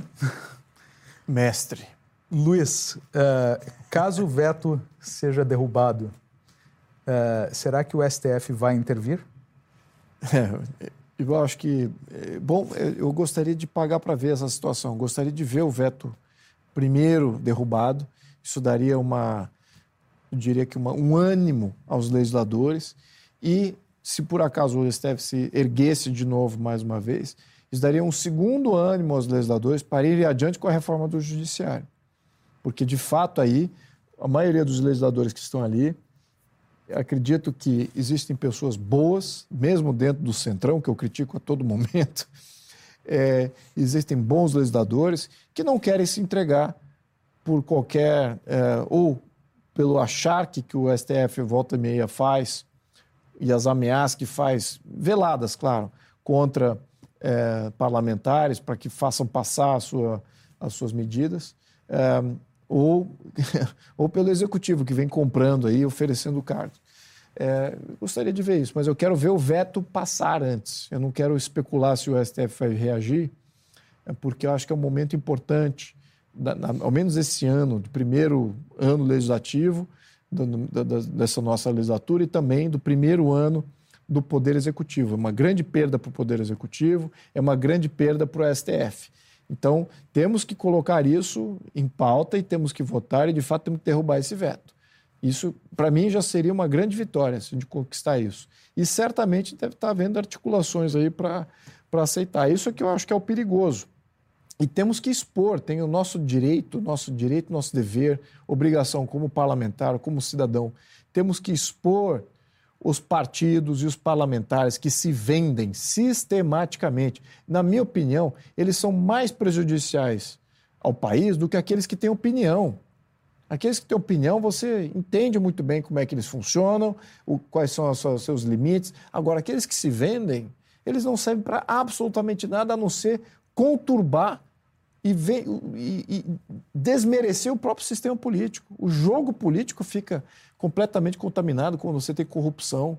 Ele talvez seja até pior do que você ter deputados majoritariamente de esquerda ou centro-esquerda dominando o plenário, porque ao menos você tem uma opinião, tem um, tem um, tem um norte de para onde vai, tem uma previsibilidade. Depois, se a coisa der errado, está tá na incumbência deles. Agora, quando você está na mão de corruptos majoritários ali, no, parlamentares que se vendem, aí você fala assim, poxa, para onde vamos? Para que lado vamos? A previsibilidade vai para o saco, não temos nada como, como orientação política, isso tem efeitos em todos os sentidos. Tem efeitos não só políticos evidentes, mas temos efeitos econômicos, fiscais, tudo, tudo. E, claro, o que eu diria que é a força motriz uh, do atual governo, do atual estamento burocrático, que ainda não mudou, chama-se corrupção. Corrupção. Se temos que colocar uma coisa em pauta de novo, é a corrupção. A corrupção está de volta, com força total, o sistema voltou, tem muita gente ganhando com isso, politicamente e também financeiramente. Precisamos ter alguma, algum lugar, achar dentro do, do, do próprio Estado, das forças de defesa, em algum lugar, temos que voltar a, a, começar a condenar aqueles que estão praticando corrupção. Isso está completamente apagado, esse diálogo. Isso é muito perigoso porque estamos vendo agora praticamente como se estivesse em alto e bom tom. Né, quando você vê ali as notícias do Lira, falando, olha, os caras me deram aqui o banco, então eu vou passar aqui. Pô, um toma lá da cá que já está dizendo que, o que para que veio. Está tá escancarado. E não temos nenhum cerceamento, né? temos uma opinião pública bestializada, olhando isso, falando, puxa vida, ninguém consegue fazer nada. Pô, mas e os deputados que a gente colocar? Os deputados que vocês colocaram lá, agora eu falo com a opinião pública como um todo. 250 deles são corruptos e se vendem, não serve para absolutamente nada. Você tem uma parcela que é da esquerda, que tem uma opinião de esquerda, tem uma pequena parcela da direita tem uma opinião de direita. Agora, a maioria, que são esses 250, são corruptos. Não serve para absolutamente nada. Se vendem por emenda parlamentar para levar de volta para sua, sua terrinha. Esse é o menos problemático. Mas você tem outros que fazem grandes esquemas, como a gente está vendo aqui publicamente. Isso é um grande problema. Enfim, comentário é esse. E vamos avançar para a nossa penúltima notícia aqui, também no agro. É, vou chamar o Christian Lobauer, que eu sei que esse tema é um tema que você conhece profundamente, é, mas é uma notícia do jornal O Globo sobre o número de invasões do MST né, nos oito primeiros é, meses do governo Lula. Pode colocar na tela, produção. Então, invasões do MST em oito meses do governo Lula superam toda a gestão, todos os quatro anos do governo Bolsonaro. Então, marco temporal é, sendo contestado, é, invasões do, do MST, parece que tem um padrão de ataque àqueles que constroem valor, né? É, produtores rurais, empresas, empresas aparelhadas, produtores rurais é, tendo até a sua área, a, a, sua propriedade colocada em risco, tanto pelo marco temporal como pelas ações do, do MST, enquanto o governo está buscando mais arrecadação de imposto. Eu queria que você comentasse um pouco sobre esse é, é, esse é, setor da economia que praticamente, né, em termos de números, é o que carrega o Brasil nas costas, né? Olha, as duas notícias fazem parte da mesma discussão. Quer dizer, o problema do uso na terra no Brasil, que é um, desafio que muitos países tiveram e têm, quer dizer, o uso da propriedade, da propriedade produtiva. A gente tem na nossa Constituição a questão do, da função social, uma coisa super complicada, é um fetiche que esse governo e esse grupo político tem. Então vai muito além de MST, de marco temporal e de índio. É um fetiche, é uma, é uma das bandeiras principais que vem da ideologia lá de trás, o uso da terra, a reforma agrária. Né? O termo que nem se aplica mais no mundo moderno, não existe mais isso. O Brasil até já fez a reforma agrária, eu costumo dizer isso. A indústria de proteína animal de Santa Catarina, é a reforma agrária aplicada. É a, é a colocação de pequenas propriedades num regime de integração numa grande indústria exportadora. É a reforma agrária pronta e acabada. Mas não adianta falar isso para essa turma aí. Essa turma acha, discurso dos anos 60, que tem que distribuir terra para é, para coitadinho, que na verdade, depois que você distribui, você não registra e depois não dá condição dele trabalhar. Então a gente tem casos horrorosos aí de gente que está há 40 anos, inclusive na área amazônica, com terra é, já adquirida, assentado, mas não tem o um documento até hoje. E o PT é que bloqueou a, a, a, entrega do documento no governo passado. Então o sujeito não consegue financiamento para comprar um trator para começar a investir na terra. Então, assim, É tudo errado. O MST é um big business, é uma instituição criminosa, já falei isso algumas vezes. Tem uma CPI que, que documentou isso no, no ano, no, durante esse ano. Tem depoimentos, documentos, comprovações. Não adianta, nós estamos falando de uma coisa que vai além disso. A mesma coisa para o marco temporal. Tem que vetar, mas não é mais o marco temporal em si. É o uso da terra. Assim, quem vai dominar, quem vai dar a ordem no uso da terra, onde vai ter índio, não vai ter índio, onde vai ter produção, etc. Para não entrar no debate sobre sustentabilidade e, e carbono, e e, e toda essa matéria aí, que é mais um passo numa agenda desvirtuada que só faz confundir e dificultar a vida de quem está construindo riqueza. As mais importantes cidades do Brasil, as mais ricas, as mais pujantes, hoje estão vinculadas ao investimento na terra de quem foi lá e produziu riqueza na terra. Estou falando de oeste da Bahia, estou falando de Tocantins, estou falando de Mato Grosso, estou falando de Paraná. Quer dizer, é riqueza bruta na veia. Todas as nossas reservas são, estão praticamente em função da exportação de grãos e da produção de alimentos. A produção de alimentos é a vocação do Brasil. Mas essa conversa não pega. E o Congresso Nacional, em função do que o Luiz explicou, tem uma bancada, uma frente parlamentar, uma frente parlamentar de 300 deputados que deveriam aniquilar esse problema e não fazem. Exatamente. E não fazem. Falando nisso, eu gostaria que a produção trouxesse aqui um trecho da conversa que a nossa repórter, Guta Pini, teve com o tenente-coronel Zuco, deputado, lá em Brasília, justamente sobre os, a repercussão dessa notícia. Nós tivemos, no início do ano de 2023, uma escalada de invasões de propriedade. Tu acredita que em quatro, cinco meses de governo Lula tivemos mais invasões do que os quatro anos de governo Bolsonaro?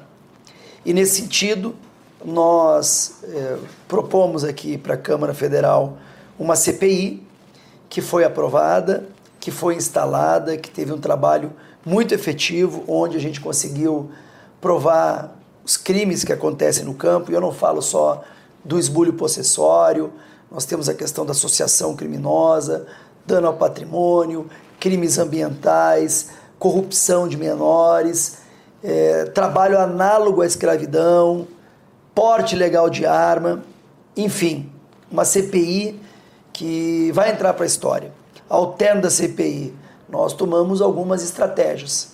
Dentre elas, a instalação de uma frente parlamentar, invasão zero, no qual temos como vice-presidente é, o deputado Ricardo Salles, pela Câmara de Deputados, a senadora Tereza Cristina, vice-presidente pelo Senado, temos o Pedro Lupion também na direção como o presidente da Frente Parlamentar da Agropecuária e mais é, vários deputados que vão ter posições estratégicas específicas.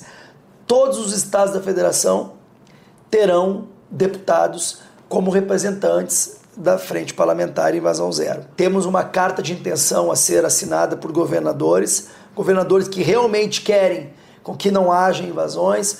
É, está previsto reuniões com ministérios públicos estaduais, polícias militares. Nós precisamos mostrar para a sociedade que é inadmissível um movimento criminoso ditar as regras do campo. E aí, Luiz, Essa, a ideia da CPI foi muito feliz e teve muito sucesso nos primeiros meses. Nos primeiros meses, não havia a compra sistemática e institucional do parlamento. E nos primeiros meses, o governo viu que não ia ganhar nada. E é por isso que foi a coleta de assinaturas para a CPI foi rápida, foi expedito, o, o Zuco teve um sucesso incrível, não só em coletar assinatura, mas na condução da CPI. Mas depois, e eu diria que ah, isso aconteceu talvez no final, antes do, do final do semestre, do primeiro semestre, é, o governo falou: a gente vai continuar perdendo, vamos ter que comprar aqui os deputados e os partidos. E aí chamaram as lideranças e compraram. Compraram todos esses partidos aí que estão agora é, fazendo parte aí do, de todas essas esperanças de votação, sobretudo tributária, que está passando tudo sem discussão nenhuma. É, e agora temos essas questões do marco temporal, vai ser o grande teste, porque foge um pouquinho da questão é, tributária, que foi todas as questões tributárias foram atropeladas. Então podemos esperar isso que, que mencionamos aqui. Uh, grandes fortunas, herança, altos salários, que vai vir essas tributações, e o, e o Centrão vai apoiar. Né? E temos que nomear os bois, quem é o Centrão? Né? Quais são os partidos do Centrão, quem são os parlamentares do Centrão, quem que negociou com o governo, as lideranças que negociaram com o governo, porque muitas delas foram eleitas como oposição. Muitos desses líderes de partido se colocaram como oposição ao governo Lula, mas depois foram que foram comprados, agora fazem parte da base. E muitos deles estavam na, como muito bem você muito bem colocou, na frente parlamentar do agronegócio. Né? Esse é, e, e certamente que o governo tem estratégia de dividir todas essas frentes que são contrárias ao governo. Frente, a frente parlamentar do agronegócio, a frente parlamentar da bala, a frente parlamentar. Essa é muito mais difícil de você é, dividir mas a frente parlamentar é, que existem com relações a empreendimentos, empreendedores. É só você dar uma linha de crédito, é só você dar uma facilitação, é, algum subsídio, pronto, você já comprou metade dessas frentes. Então, isso é que é o grande problema de você ter um poder executivo, apesar de que, é, em termos de presidencialismo, o nosso presidencialismo ele tem características próprias, ele ainda comanda muita coisa comanda muitas autarquias, muitas estatais, comanda ainda o plano que, que é levado ao Congresso, comanda a arrecadação e comanda o gasto. Então, deveria separar tudo isso aí, no mínimo separar, para você ter mais é, controle, um pouquinho mais de freio e contrapeso. Mas quando ele comanda tudo isso, ele tem muito poder de barganha. E esse poder de barganha ele está usando para comprar a oposição, para comprar é, a ditadura que eles querem implementar sempre quiseram implementar, foram muito abertos com relação a isso. Agora, você ter deputados que não querem ditadura estão se vendendo. Então, ou seja, não importa, até, até isso tem, tem preço.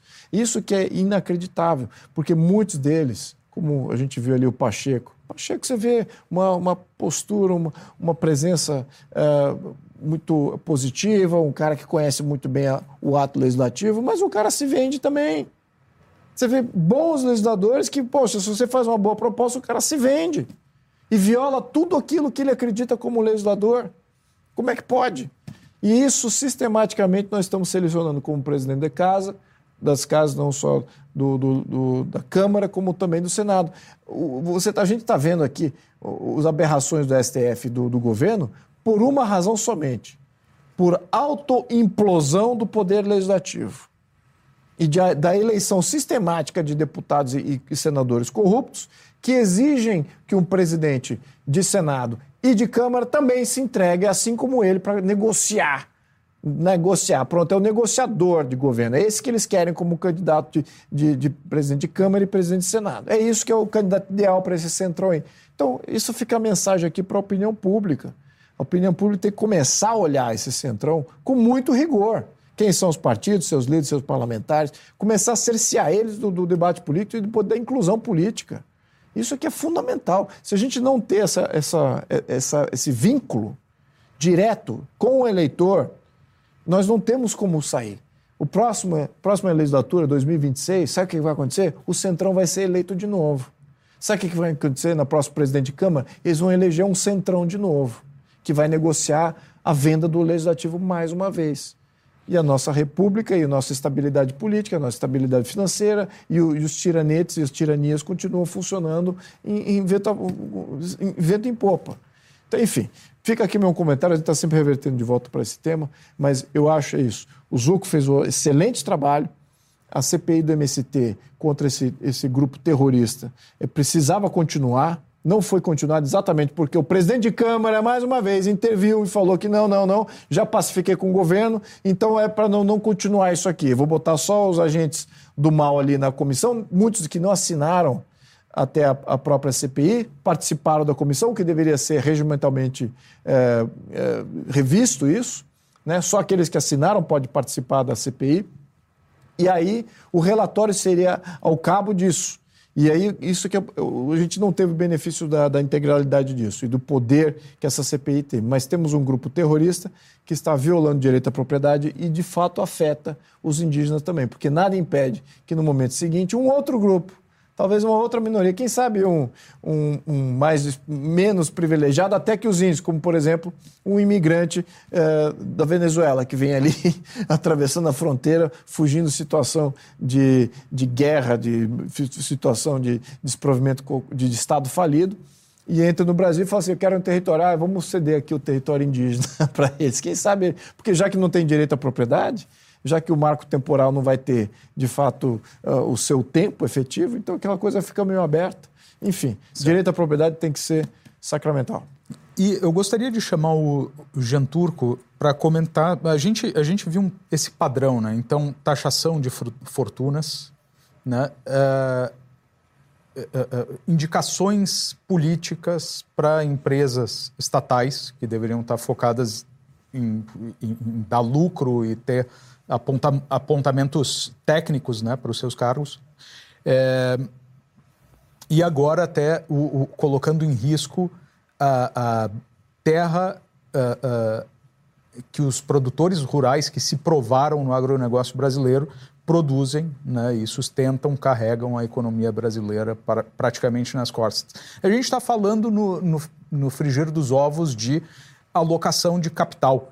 Né, e você, como austríaco, né, uh, adepto da escola austríaca de economia, Jean Turco, gostaria que você falasse um pouco da importância da alocação de capital da, na economia e o que, que a, quais são as consequências, inclusive uh, para a queda de arrecadação para o governo quando você começa a diminuir a disponibilidade de capital na, nas mãos de quem uh, sabe alocar. Olha, ehm, primeiro vou chegar na sua, na sua pergunta. Primeiro sobre essa notícia, eh, sobre esse ranking do MCT, esses, esses dados, né? Eh, primeiro uma, uma, uma, uma, simples indignação, né? Porque assim, realmente é até difícil de comentar. O que acontece é simplesmente surreal. Eu, antes da, do programa, sempre tento me informar, olhar, procurar alguns dados, etc. E no meu conhecimento, assim, eu desconheço algum outro lugar do planeta onde aconteça algo similar, tá?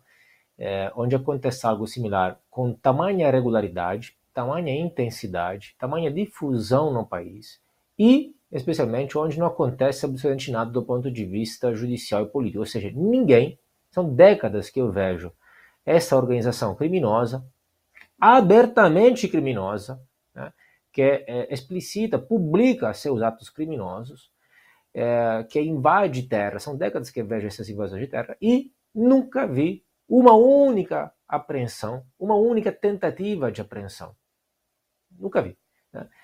Tentei procurar alguns dados internacionais para ver, vamos ver se existe um ranking, dados internacionais, de onde acontece mais, onde acontece menos. Eu, pessoalmente, não achei, até convido o público, quem sabe, a procurar, porque, a meu ver, isso é jabuticaba total. Isso não existe em lugar nenhum do planeta. Né? Neste tamanho, nessa, nessa intensidade, com tamanho de difusão, etc. Então, assim, às vezes nós acostumamos as coisas e parecem normal, normais, né? Mas vale a pena realmente uma indignação total e uma cobrança por parte das autoridades é, para, obviamente, fazer alguma coisa a respeito disso. É óbvio que tem uma mistura de interesses ali e também de ideologia existe uma parte da população e da elite política que apoia tudo isso, então não é, reprime tudo isso porque é conivente, são é, coniventes e apoiadores, inclusive ideológicos, etc. Isso vem é, desde criança, com uma ideologia e ideologização, uma lavagem cerebral feita em cima das crianças nas escolas sobre este tema do agro, etc. Tal, que depois forma né? súditos obedientes que repetem a papagaio essas coisas, defendendo é, reforma agrária, etc. Tal, o agro seria ruim, todas essas ideias negativas sobre o agro, etc. Tal. Então, essa parte de interesse se mistura a essa parte ideológica e de lobotomização de massa. Né? E aí o que acontece? Por que aconteceu tudo isso agora, nestes oito meses, ou dez meses mais que em quatro anos precedentes? Porque, evidentemente, o MST sabe que este governo está do lado dele. E essa é uma das características típicas dos países autoritários, que é qual? Que não importa a lei, a legislação, mas importa quem está no comando a cada turno, de cada vez. Ou seja, porque o que vale muda dependendo de quem está no comando. Então eles sabem que não importa qual a lei, porque a lei é, é, proíbe expressamente evidentemente invasão de terra, mas que eles serão cobertos e protegidos por uma por um guarda-chuva político. E essa é uma das características dos autoritarismos, onde não vale a legislação que deveria ser igual para todos. Né? Um, e, e, sobre a questão da, da, da alocação, pois é, o problema das empresas estatais, né, é, muitos falam exatamente isso, que é, deveria ter técnicos nomeados, deveriam visar o lucro. Na a verdade é que não é assim. Do ponto de vista técnico mesmo, as empresas estatais não deveriam é, ter técnicos nomeados, não deveriam visar o lucro. As empresas estatais servem, existem exatamente para isso que elas fazem. As empresas estatais nascem, são criadas para isso. As empresas estatais servem como cabide de emprego, como controle, como troca de favores para favorecer o governo, etc, etc, como é, armas políticas. A ideia é que nós possamos, ou deveríamos, é, transformar essas empresas estatais em algo mais próximo às empresas privadas, visando lucro, com escolhas técnicas, etc., desculpem, mas é mera ilusão. Podem esperar outros 500 anos, não vai acontecer nunca. Simplesmente. As empresas, por quê? Porque significaria mudar sua natureza. Não há como. Quem deveria alocar os recursos, obviamente, é o mercado o mercado aloca os recursos de forma melhor, porque por vários motivos, mas a, o, o, motivo principal, e aí respondo a sua pergunta, o motivo principal é de segundo o qual cada um sabe o que é melhor para si do que uma autoridade única, central, um grande iluminado lá em Brasília decidir para 200 milhões de pessoas que não sabem o que elas querem, nem elas sabem no mundo dinâmico na qual elas mesmas mudam de opinião, de necessidade, de interesses a cada minuto. Né? Não que as pessoas saibam perfeitamente o que querem. As pessoas mudam de opinião, as pessoas são influenciadas, as pessoas criam suas próprias opiniões num processo de tentativas e erros, mas este do mercado é um mecanismo que tem um mecanismo de ajuste. Eu tenho um mecanismo de responsabilidade, de incentivos virtuosos, onde, essencialmente, se eu escolher bem, eu ganho. Se eu escolher mal, eu perco. Então, tem incentivos a escolher bem. Então, os incentivos são virtuosos. Ao contrário, na alocação política, os incentivos são perversos. Por quê? Porque se o tomador de decisão político escolher bem, não será ele a ganhar. Se ele escolher mal, não será ele a pagar a conta. Então, o, o custo-benefício é des deslocado em relação ao tomador de decisão. Quem paga a conta somos nós. Né? Ele paga uma parte mínima, ínfima de tudo isso. Então, a alocação de mercado tem que ser feita pelo mercado. E, eventualmente, o Estado deveria existir para quê? É, qual é a, a, teoria? A ideia segundo a qual o Estado sirva para é, resguardar algumas questões básicas. Né? Quando nós lhe entregamos mais demandas, mais instâncias, instâncias, mais pedidos, mais exigências, quando nós queremos que o faça muito, não vai conseguir fazer nada. Bom, vamos para última notícia uh, que também tem relação com essa percepção distorcida né, que, que algumas pessoas têm em relação uh, a realidade aqui é uma repórter da Rede Globo, né, Raquel Krahenbull. Espero que a pronúncia esteja correta. É, repórter da, da, Globo nos Estados Unidos fez uma pergunta ao John Kirby, né, assessor da Casa Branca, e eu vou pedir para produção rodar o VT para a gente comentar. Besides saying that he doesn't have confidence in these numbers, the president went further to say that innocents will die and that this is the price of the war. You also said that. I have indeed. Yeah. Don't you think this is insensitive? There being very harsh criticism about it. For example, the Council of American Islamic Relations said it was deeply disturbed and called on the president to apologize. Would the president apologize and no. does he regret say something no. like that? What's harsh? What's harsh is the way Hamas is using people as human shields. What's harsh is taking a couple of hundred hostages and leaving families and uh, anxious, waiting and worrying to figure out uh, where their loved ones are. What's harsh is dropping in on a music festival and slaughtering a bunch of young people just trying to enjoy an afternoon. I could go on and on. That's what's harsh. That is what's harsh. And being honest about the fact that there have been civilian casualties and that there likely will be more is being honest because that's what war is. It's brutal, it's ugly, it's messy. I've said that before. The president also said that yesterday. Doesn't mean we have to like it. And it doesn't mean that we're dismissing any one of those casualties. Each and every one is a tragedy in its own right. And each and every one we should try to prevent. And that is why we're in close contact with our Israeli counterparts to do everything we can to help them minimize the risk to civilians uh, that are in harm's way. It would be helpful if Hamas would let them leave leave their homes, leave the, leave areas, not shelter in tunnels underneath their houses and in hospitals, and let them get out. Let them get out of Gaza if they want to leave. We know that there are thousands waiting to, to leave Ga- Gaza uh, writ large, and Hamas is preventing them from doing it. That is what is harsh. Yay, Lobauer, o que dizer dessa pergunta que eu acho que é traduz bastante essa ideia uh, uh, uh, que a guerra vai ser algo bonito, né? vai, é. vai ser algo. Olha, Flávio, a gente está três semanas já acompanhando esse processo, já discutimos isso aqui também entre nós, diferentes perspectivas. Assim, o que eu acho que acho que a pergunta está não sei se a palavra é tendenciosa, se de um lado, não importa mais isso. O que importa é o seguinte: o que tem que se diferenciar aqui é que uma coisa é o Hamas, outra coisa é o direito do, do Estado palestino existir. Né? E, ao que me consta, Israel nunca negou o direito de, do, do Estado palestino existir. Então, essa é uma coisa que está tudo misturado, as pessoas misturam tudo e tal. Esse é um primeiro ponto. Então, vamos falar do Hamas. Essa pergunta entra nessa onda essa visão que é a visão das Nações Unidas, é a visão das organizações internacionais, de que, veja, desqualifica o que aconteceu com o ataque do Hamas, que é um, um ataque, me parece, eu já coloquei aqui, é, indecente, utilizando o, o conceito do, do, do Frankel, né? assim, é indecente. Você não degola crianças e fica por isso mesmo.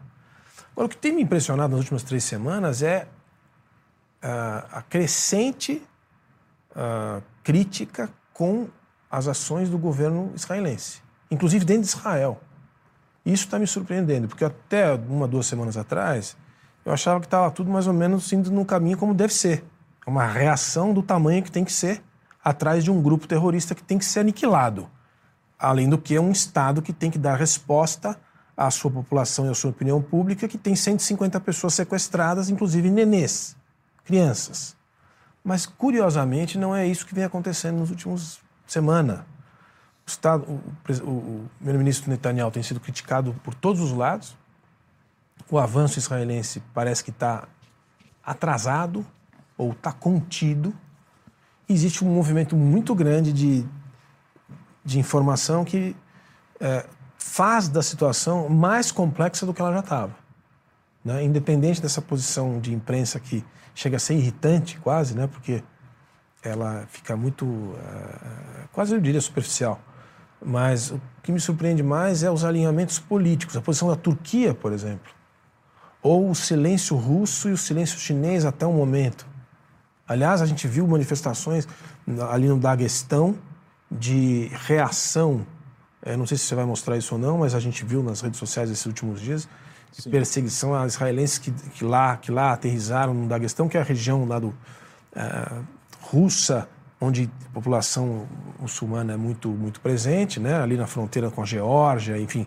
A Rússia tem um problema, como a China, de populações islâmicas uh, que sempre foram contidas. Não interessa essas duas grandes potências que, essas, que esses grupos islâmicos comecem a se manifestar de forma radical.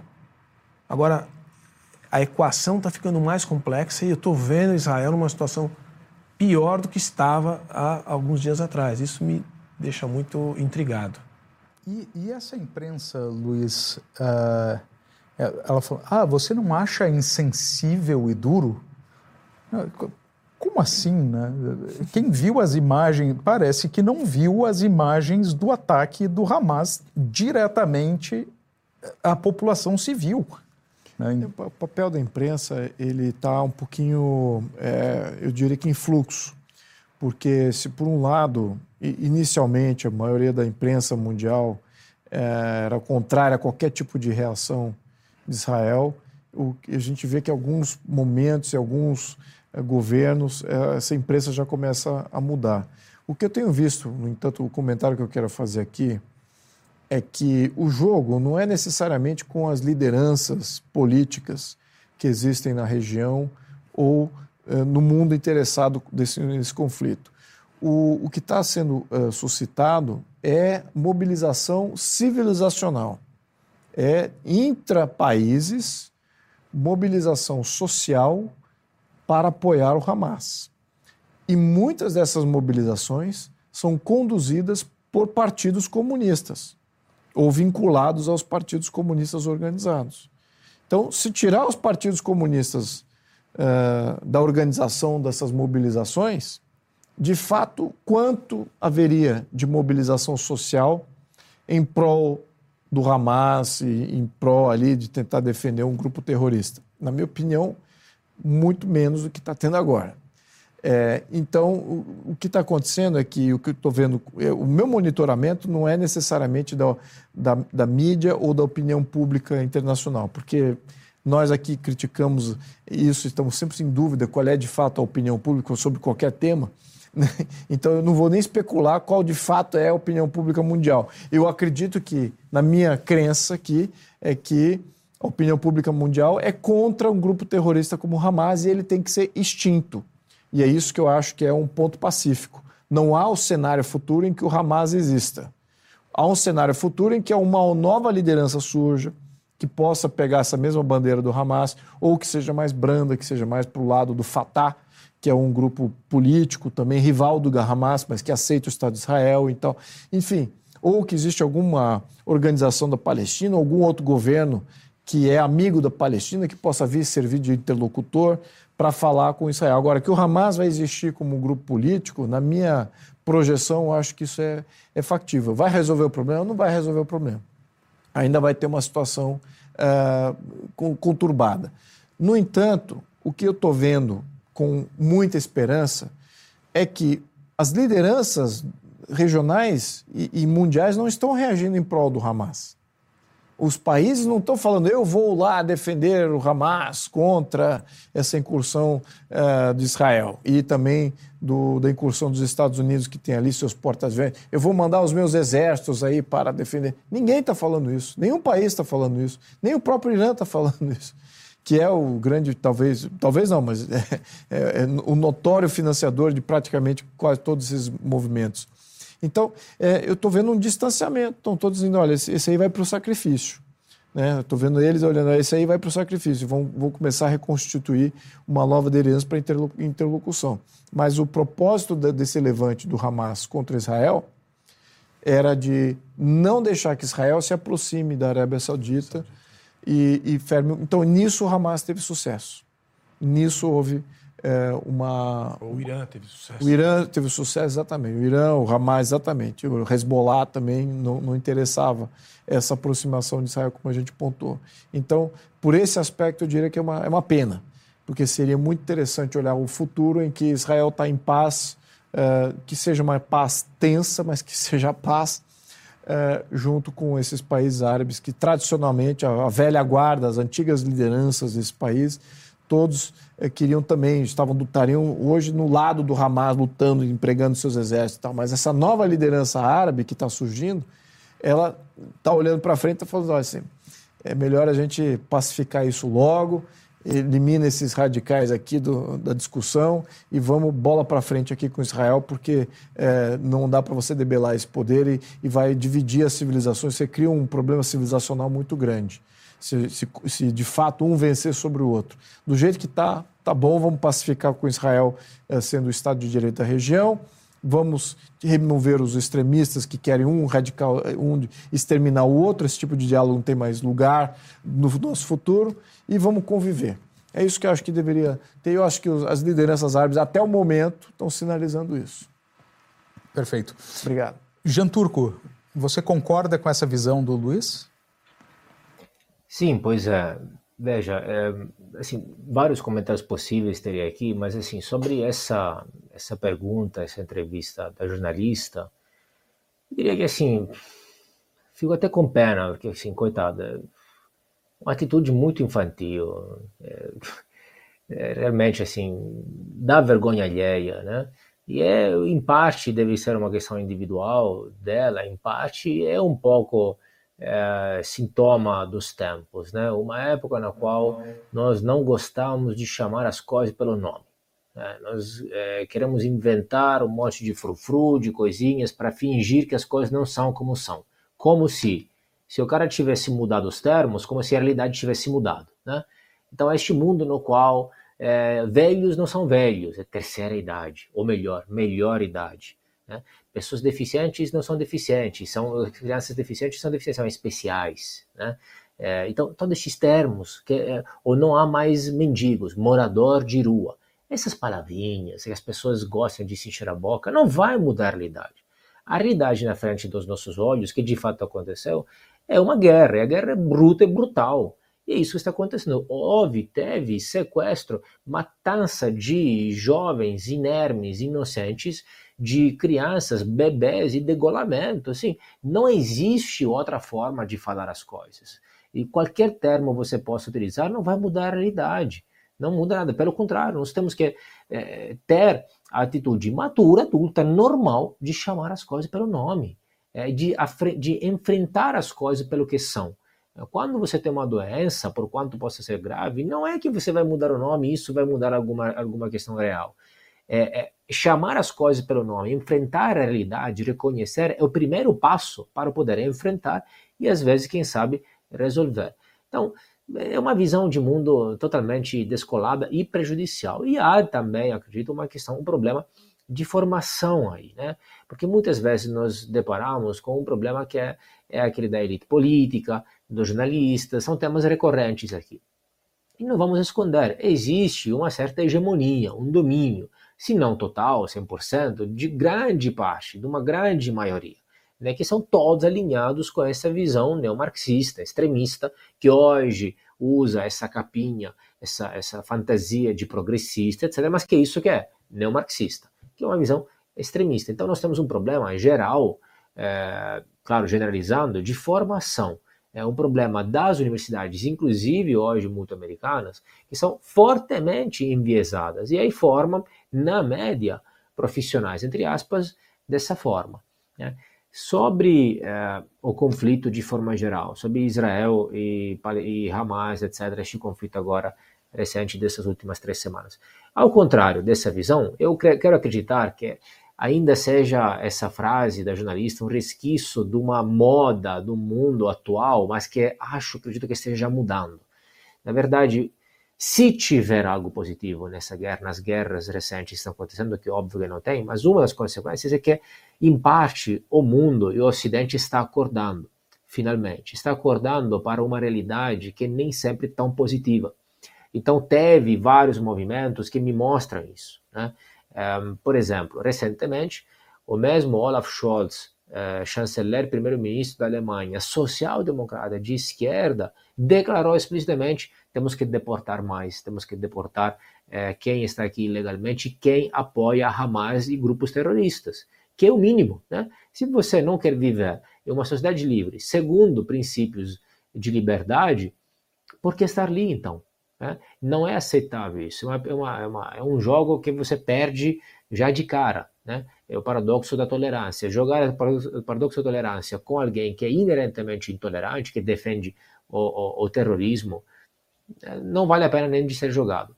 E chama atenção para o mesmo Macron, que chamou recentemente ou para organizar uma coalizão internacional ocidental contra Hamas, assim como foi feito com Daesh, com ISIS, com Al-Qaeda, etc.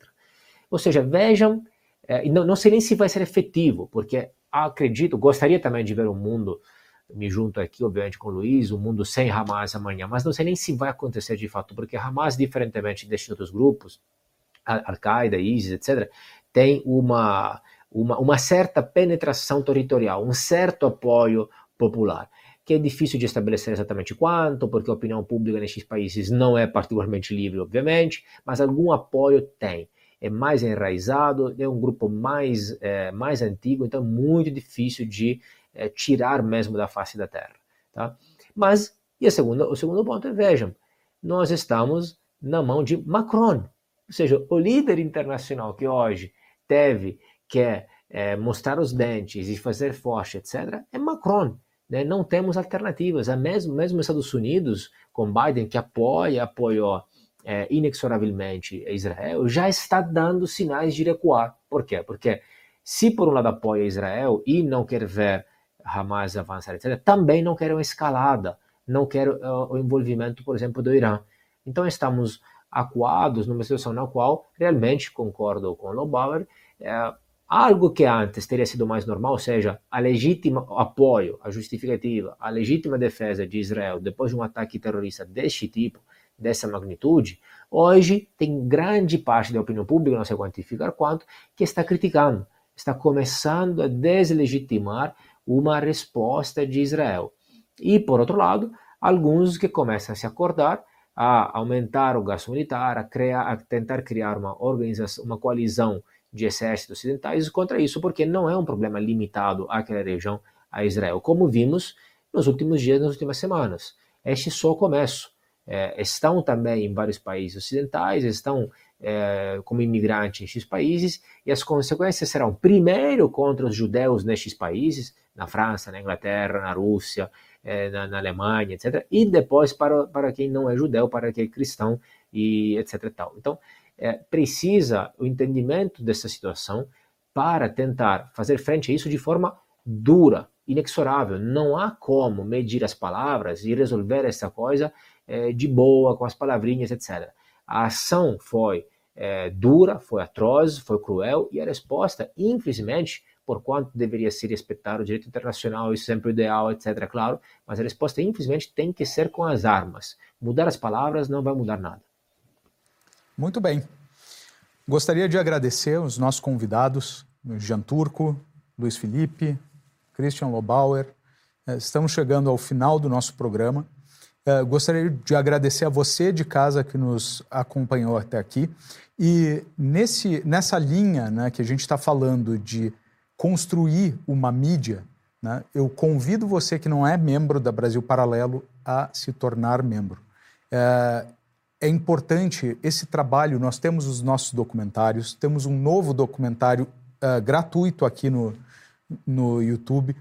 Né? Uh, vocês que nos acompanham sabem que gratuito não existe, a gente pagou e pagou caro por esse documentário, mas nós achamos que é muito importante ele estar livre no YouTube, que é o documentário Duas Vidas, falando sobre um tema tão importante como o aborto. É, então, se você ainda não assistiu, convido você a assistir. Digita aí no YouTube Duas Vidas Brasil Paralelo, você já vai direto, ou clica no nosso uh, ícone aí na nossa página principal e assista ao documentário.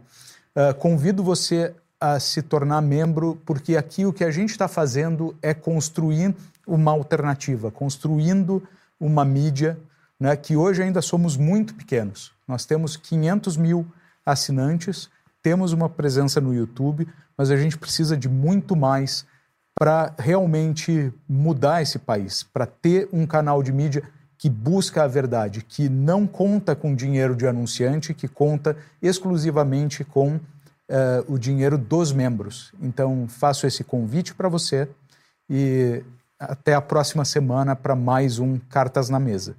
Boa noite. 25 de outubro às 20 horas. Trataremos sobre o aborto com a seriedade que o assunto merece.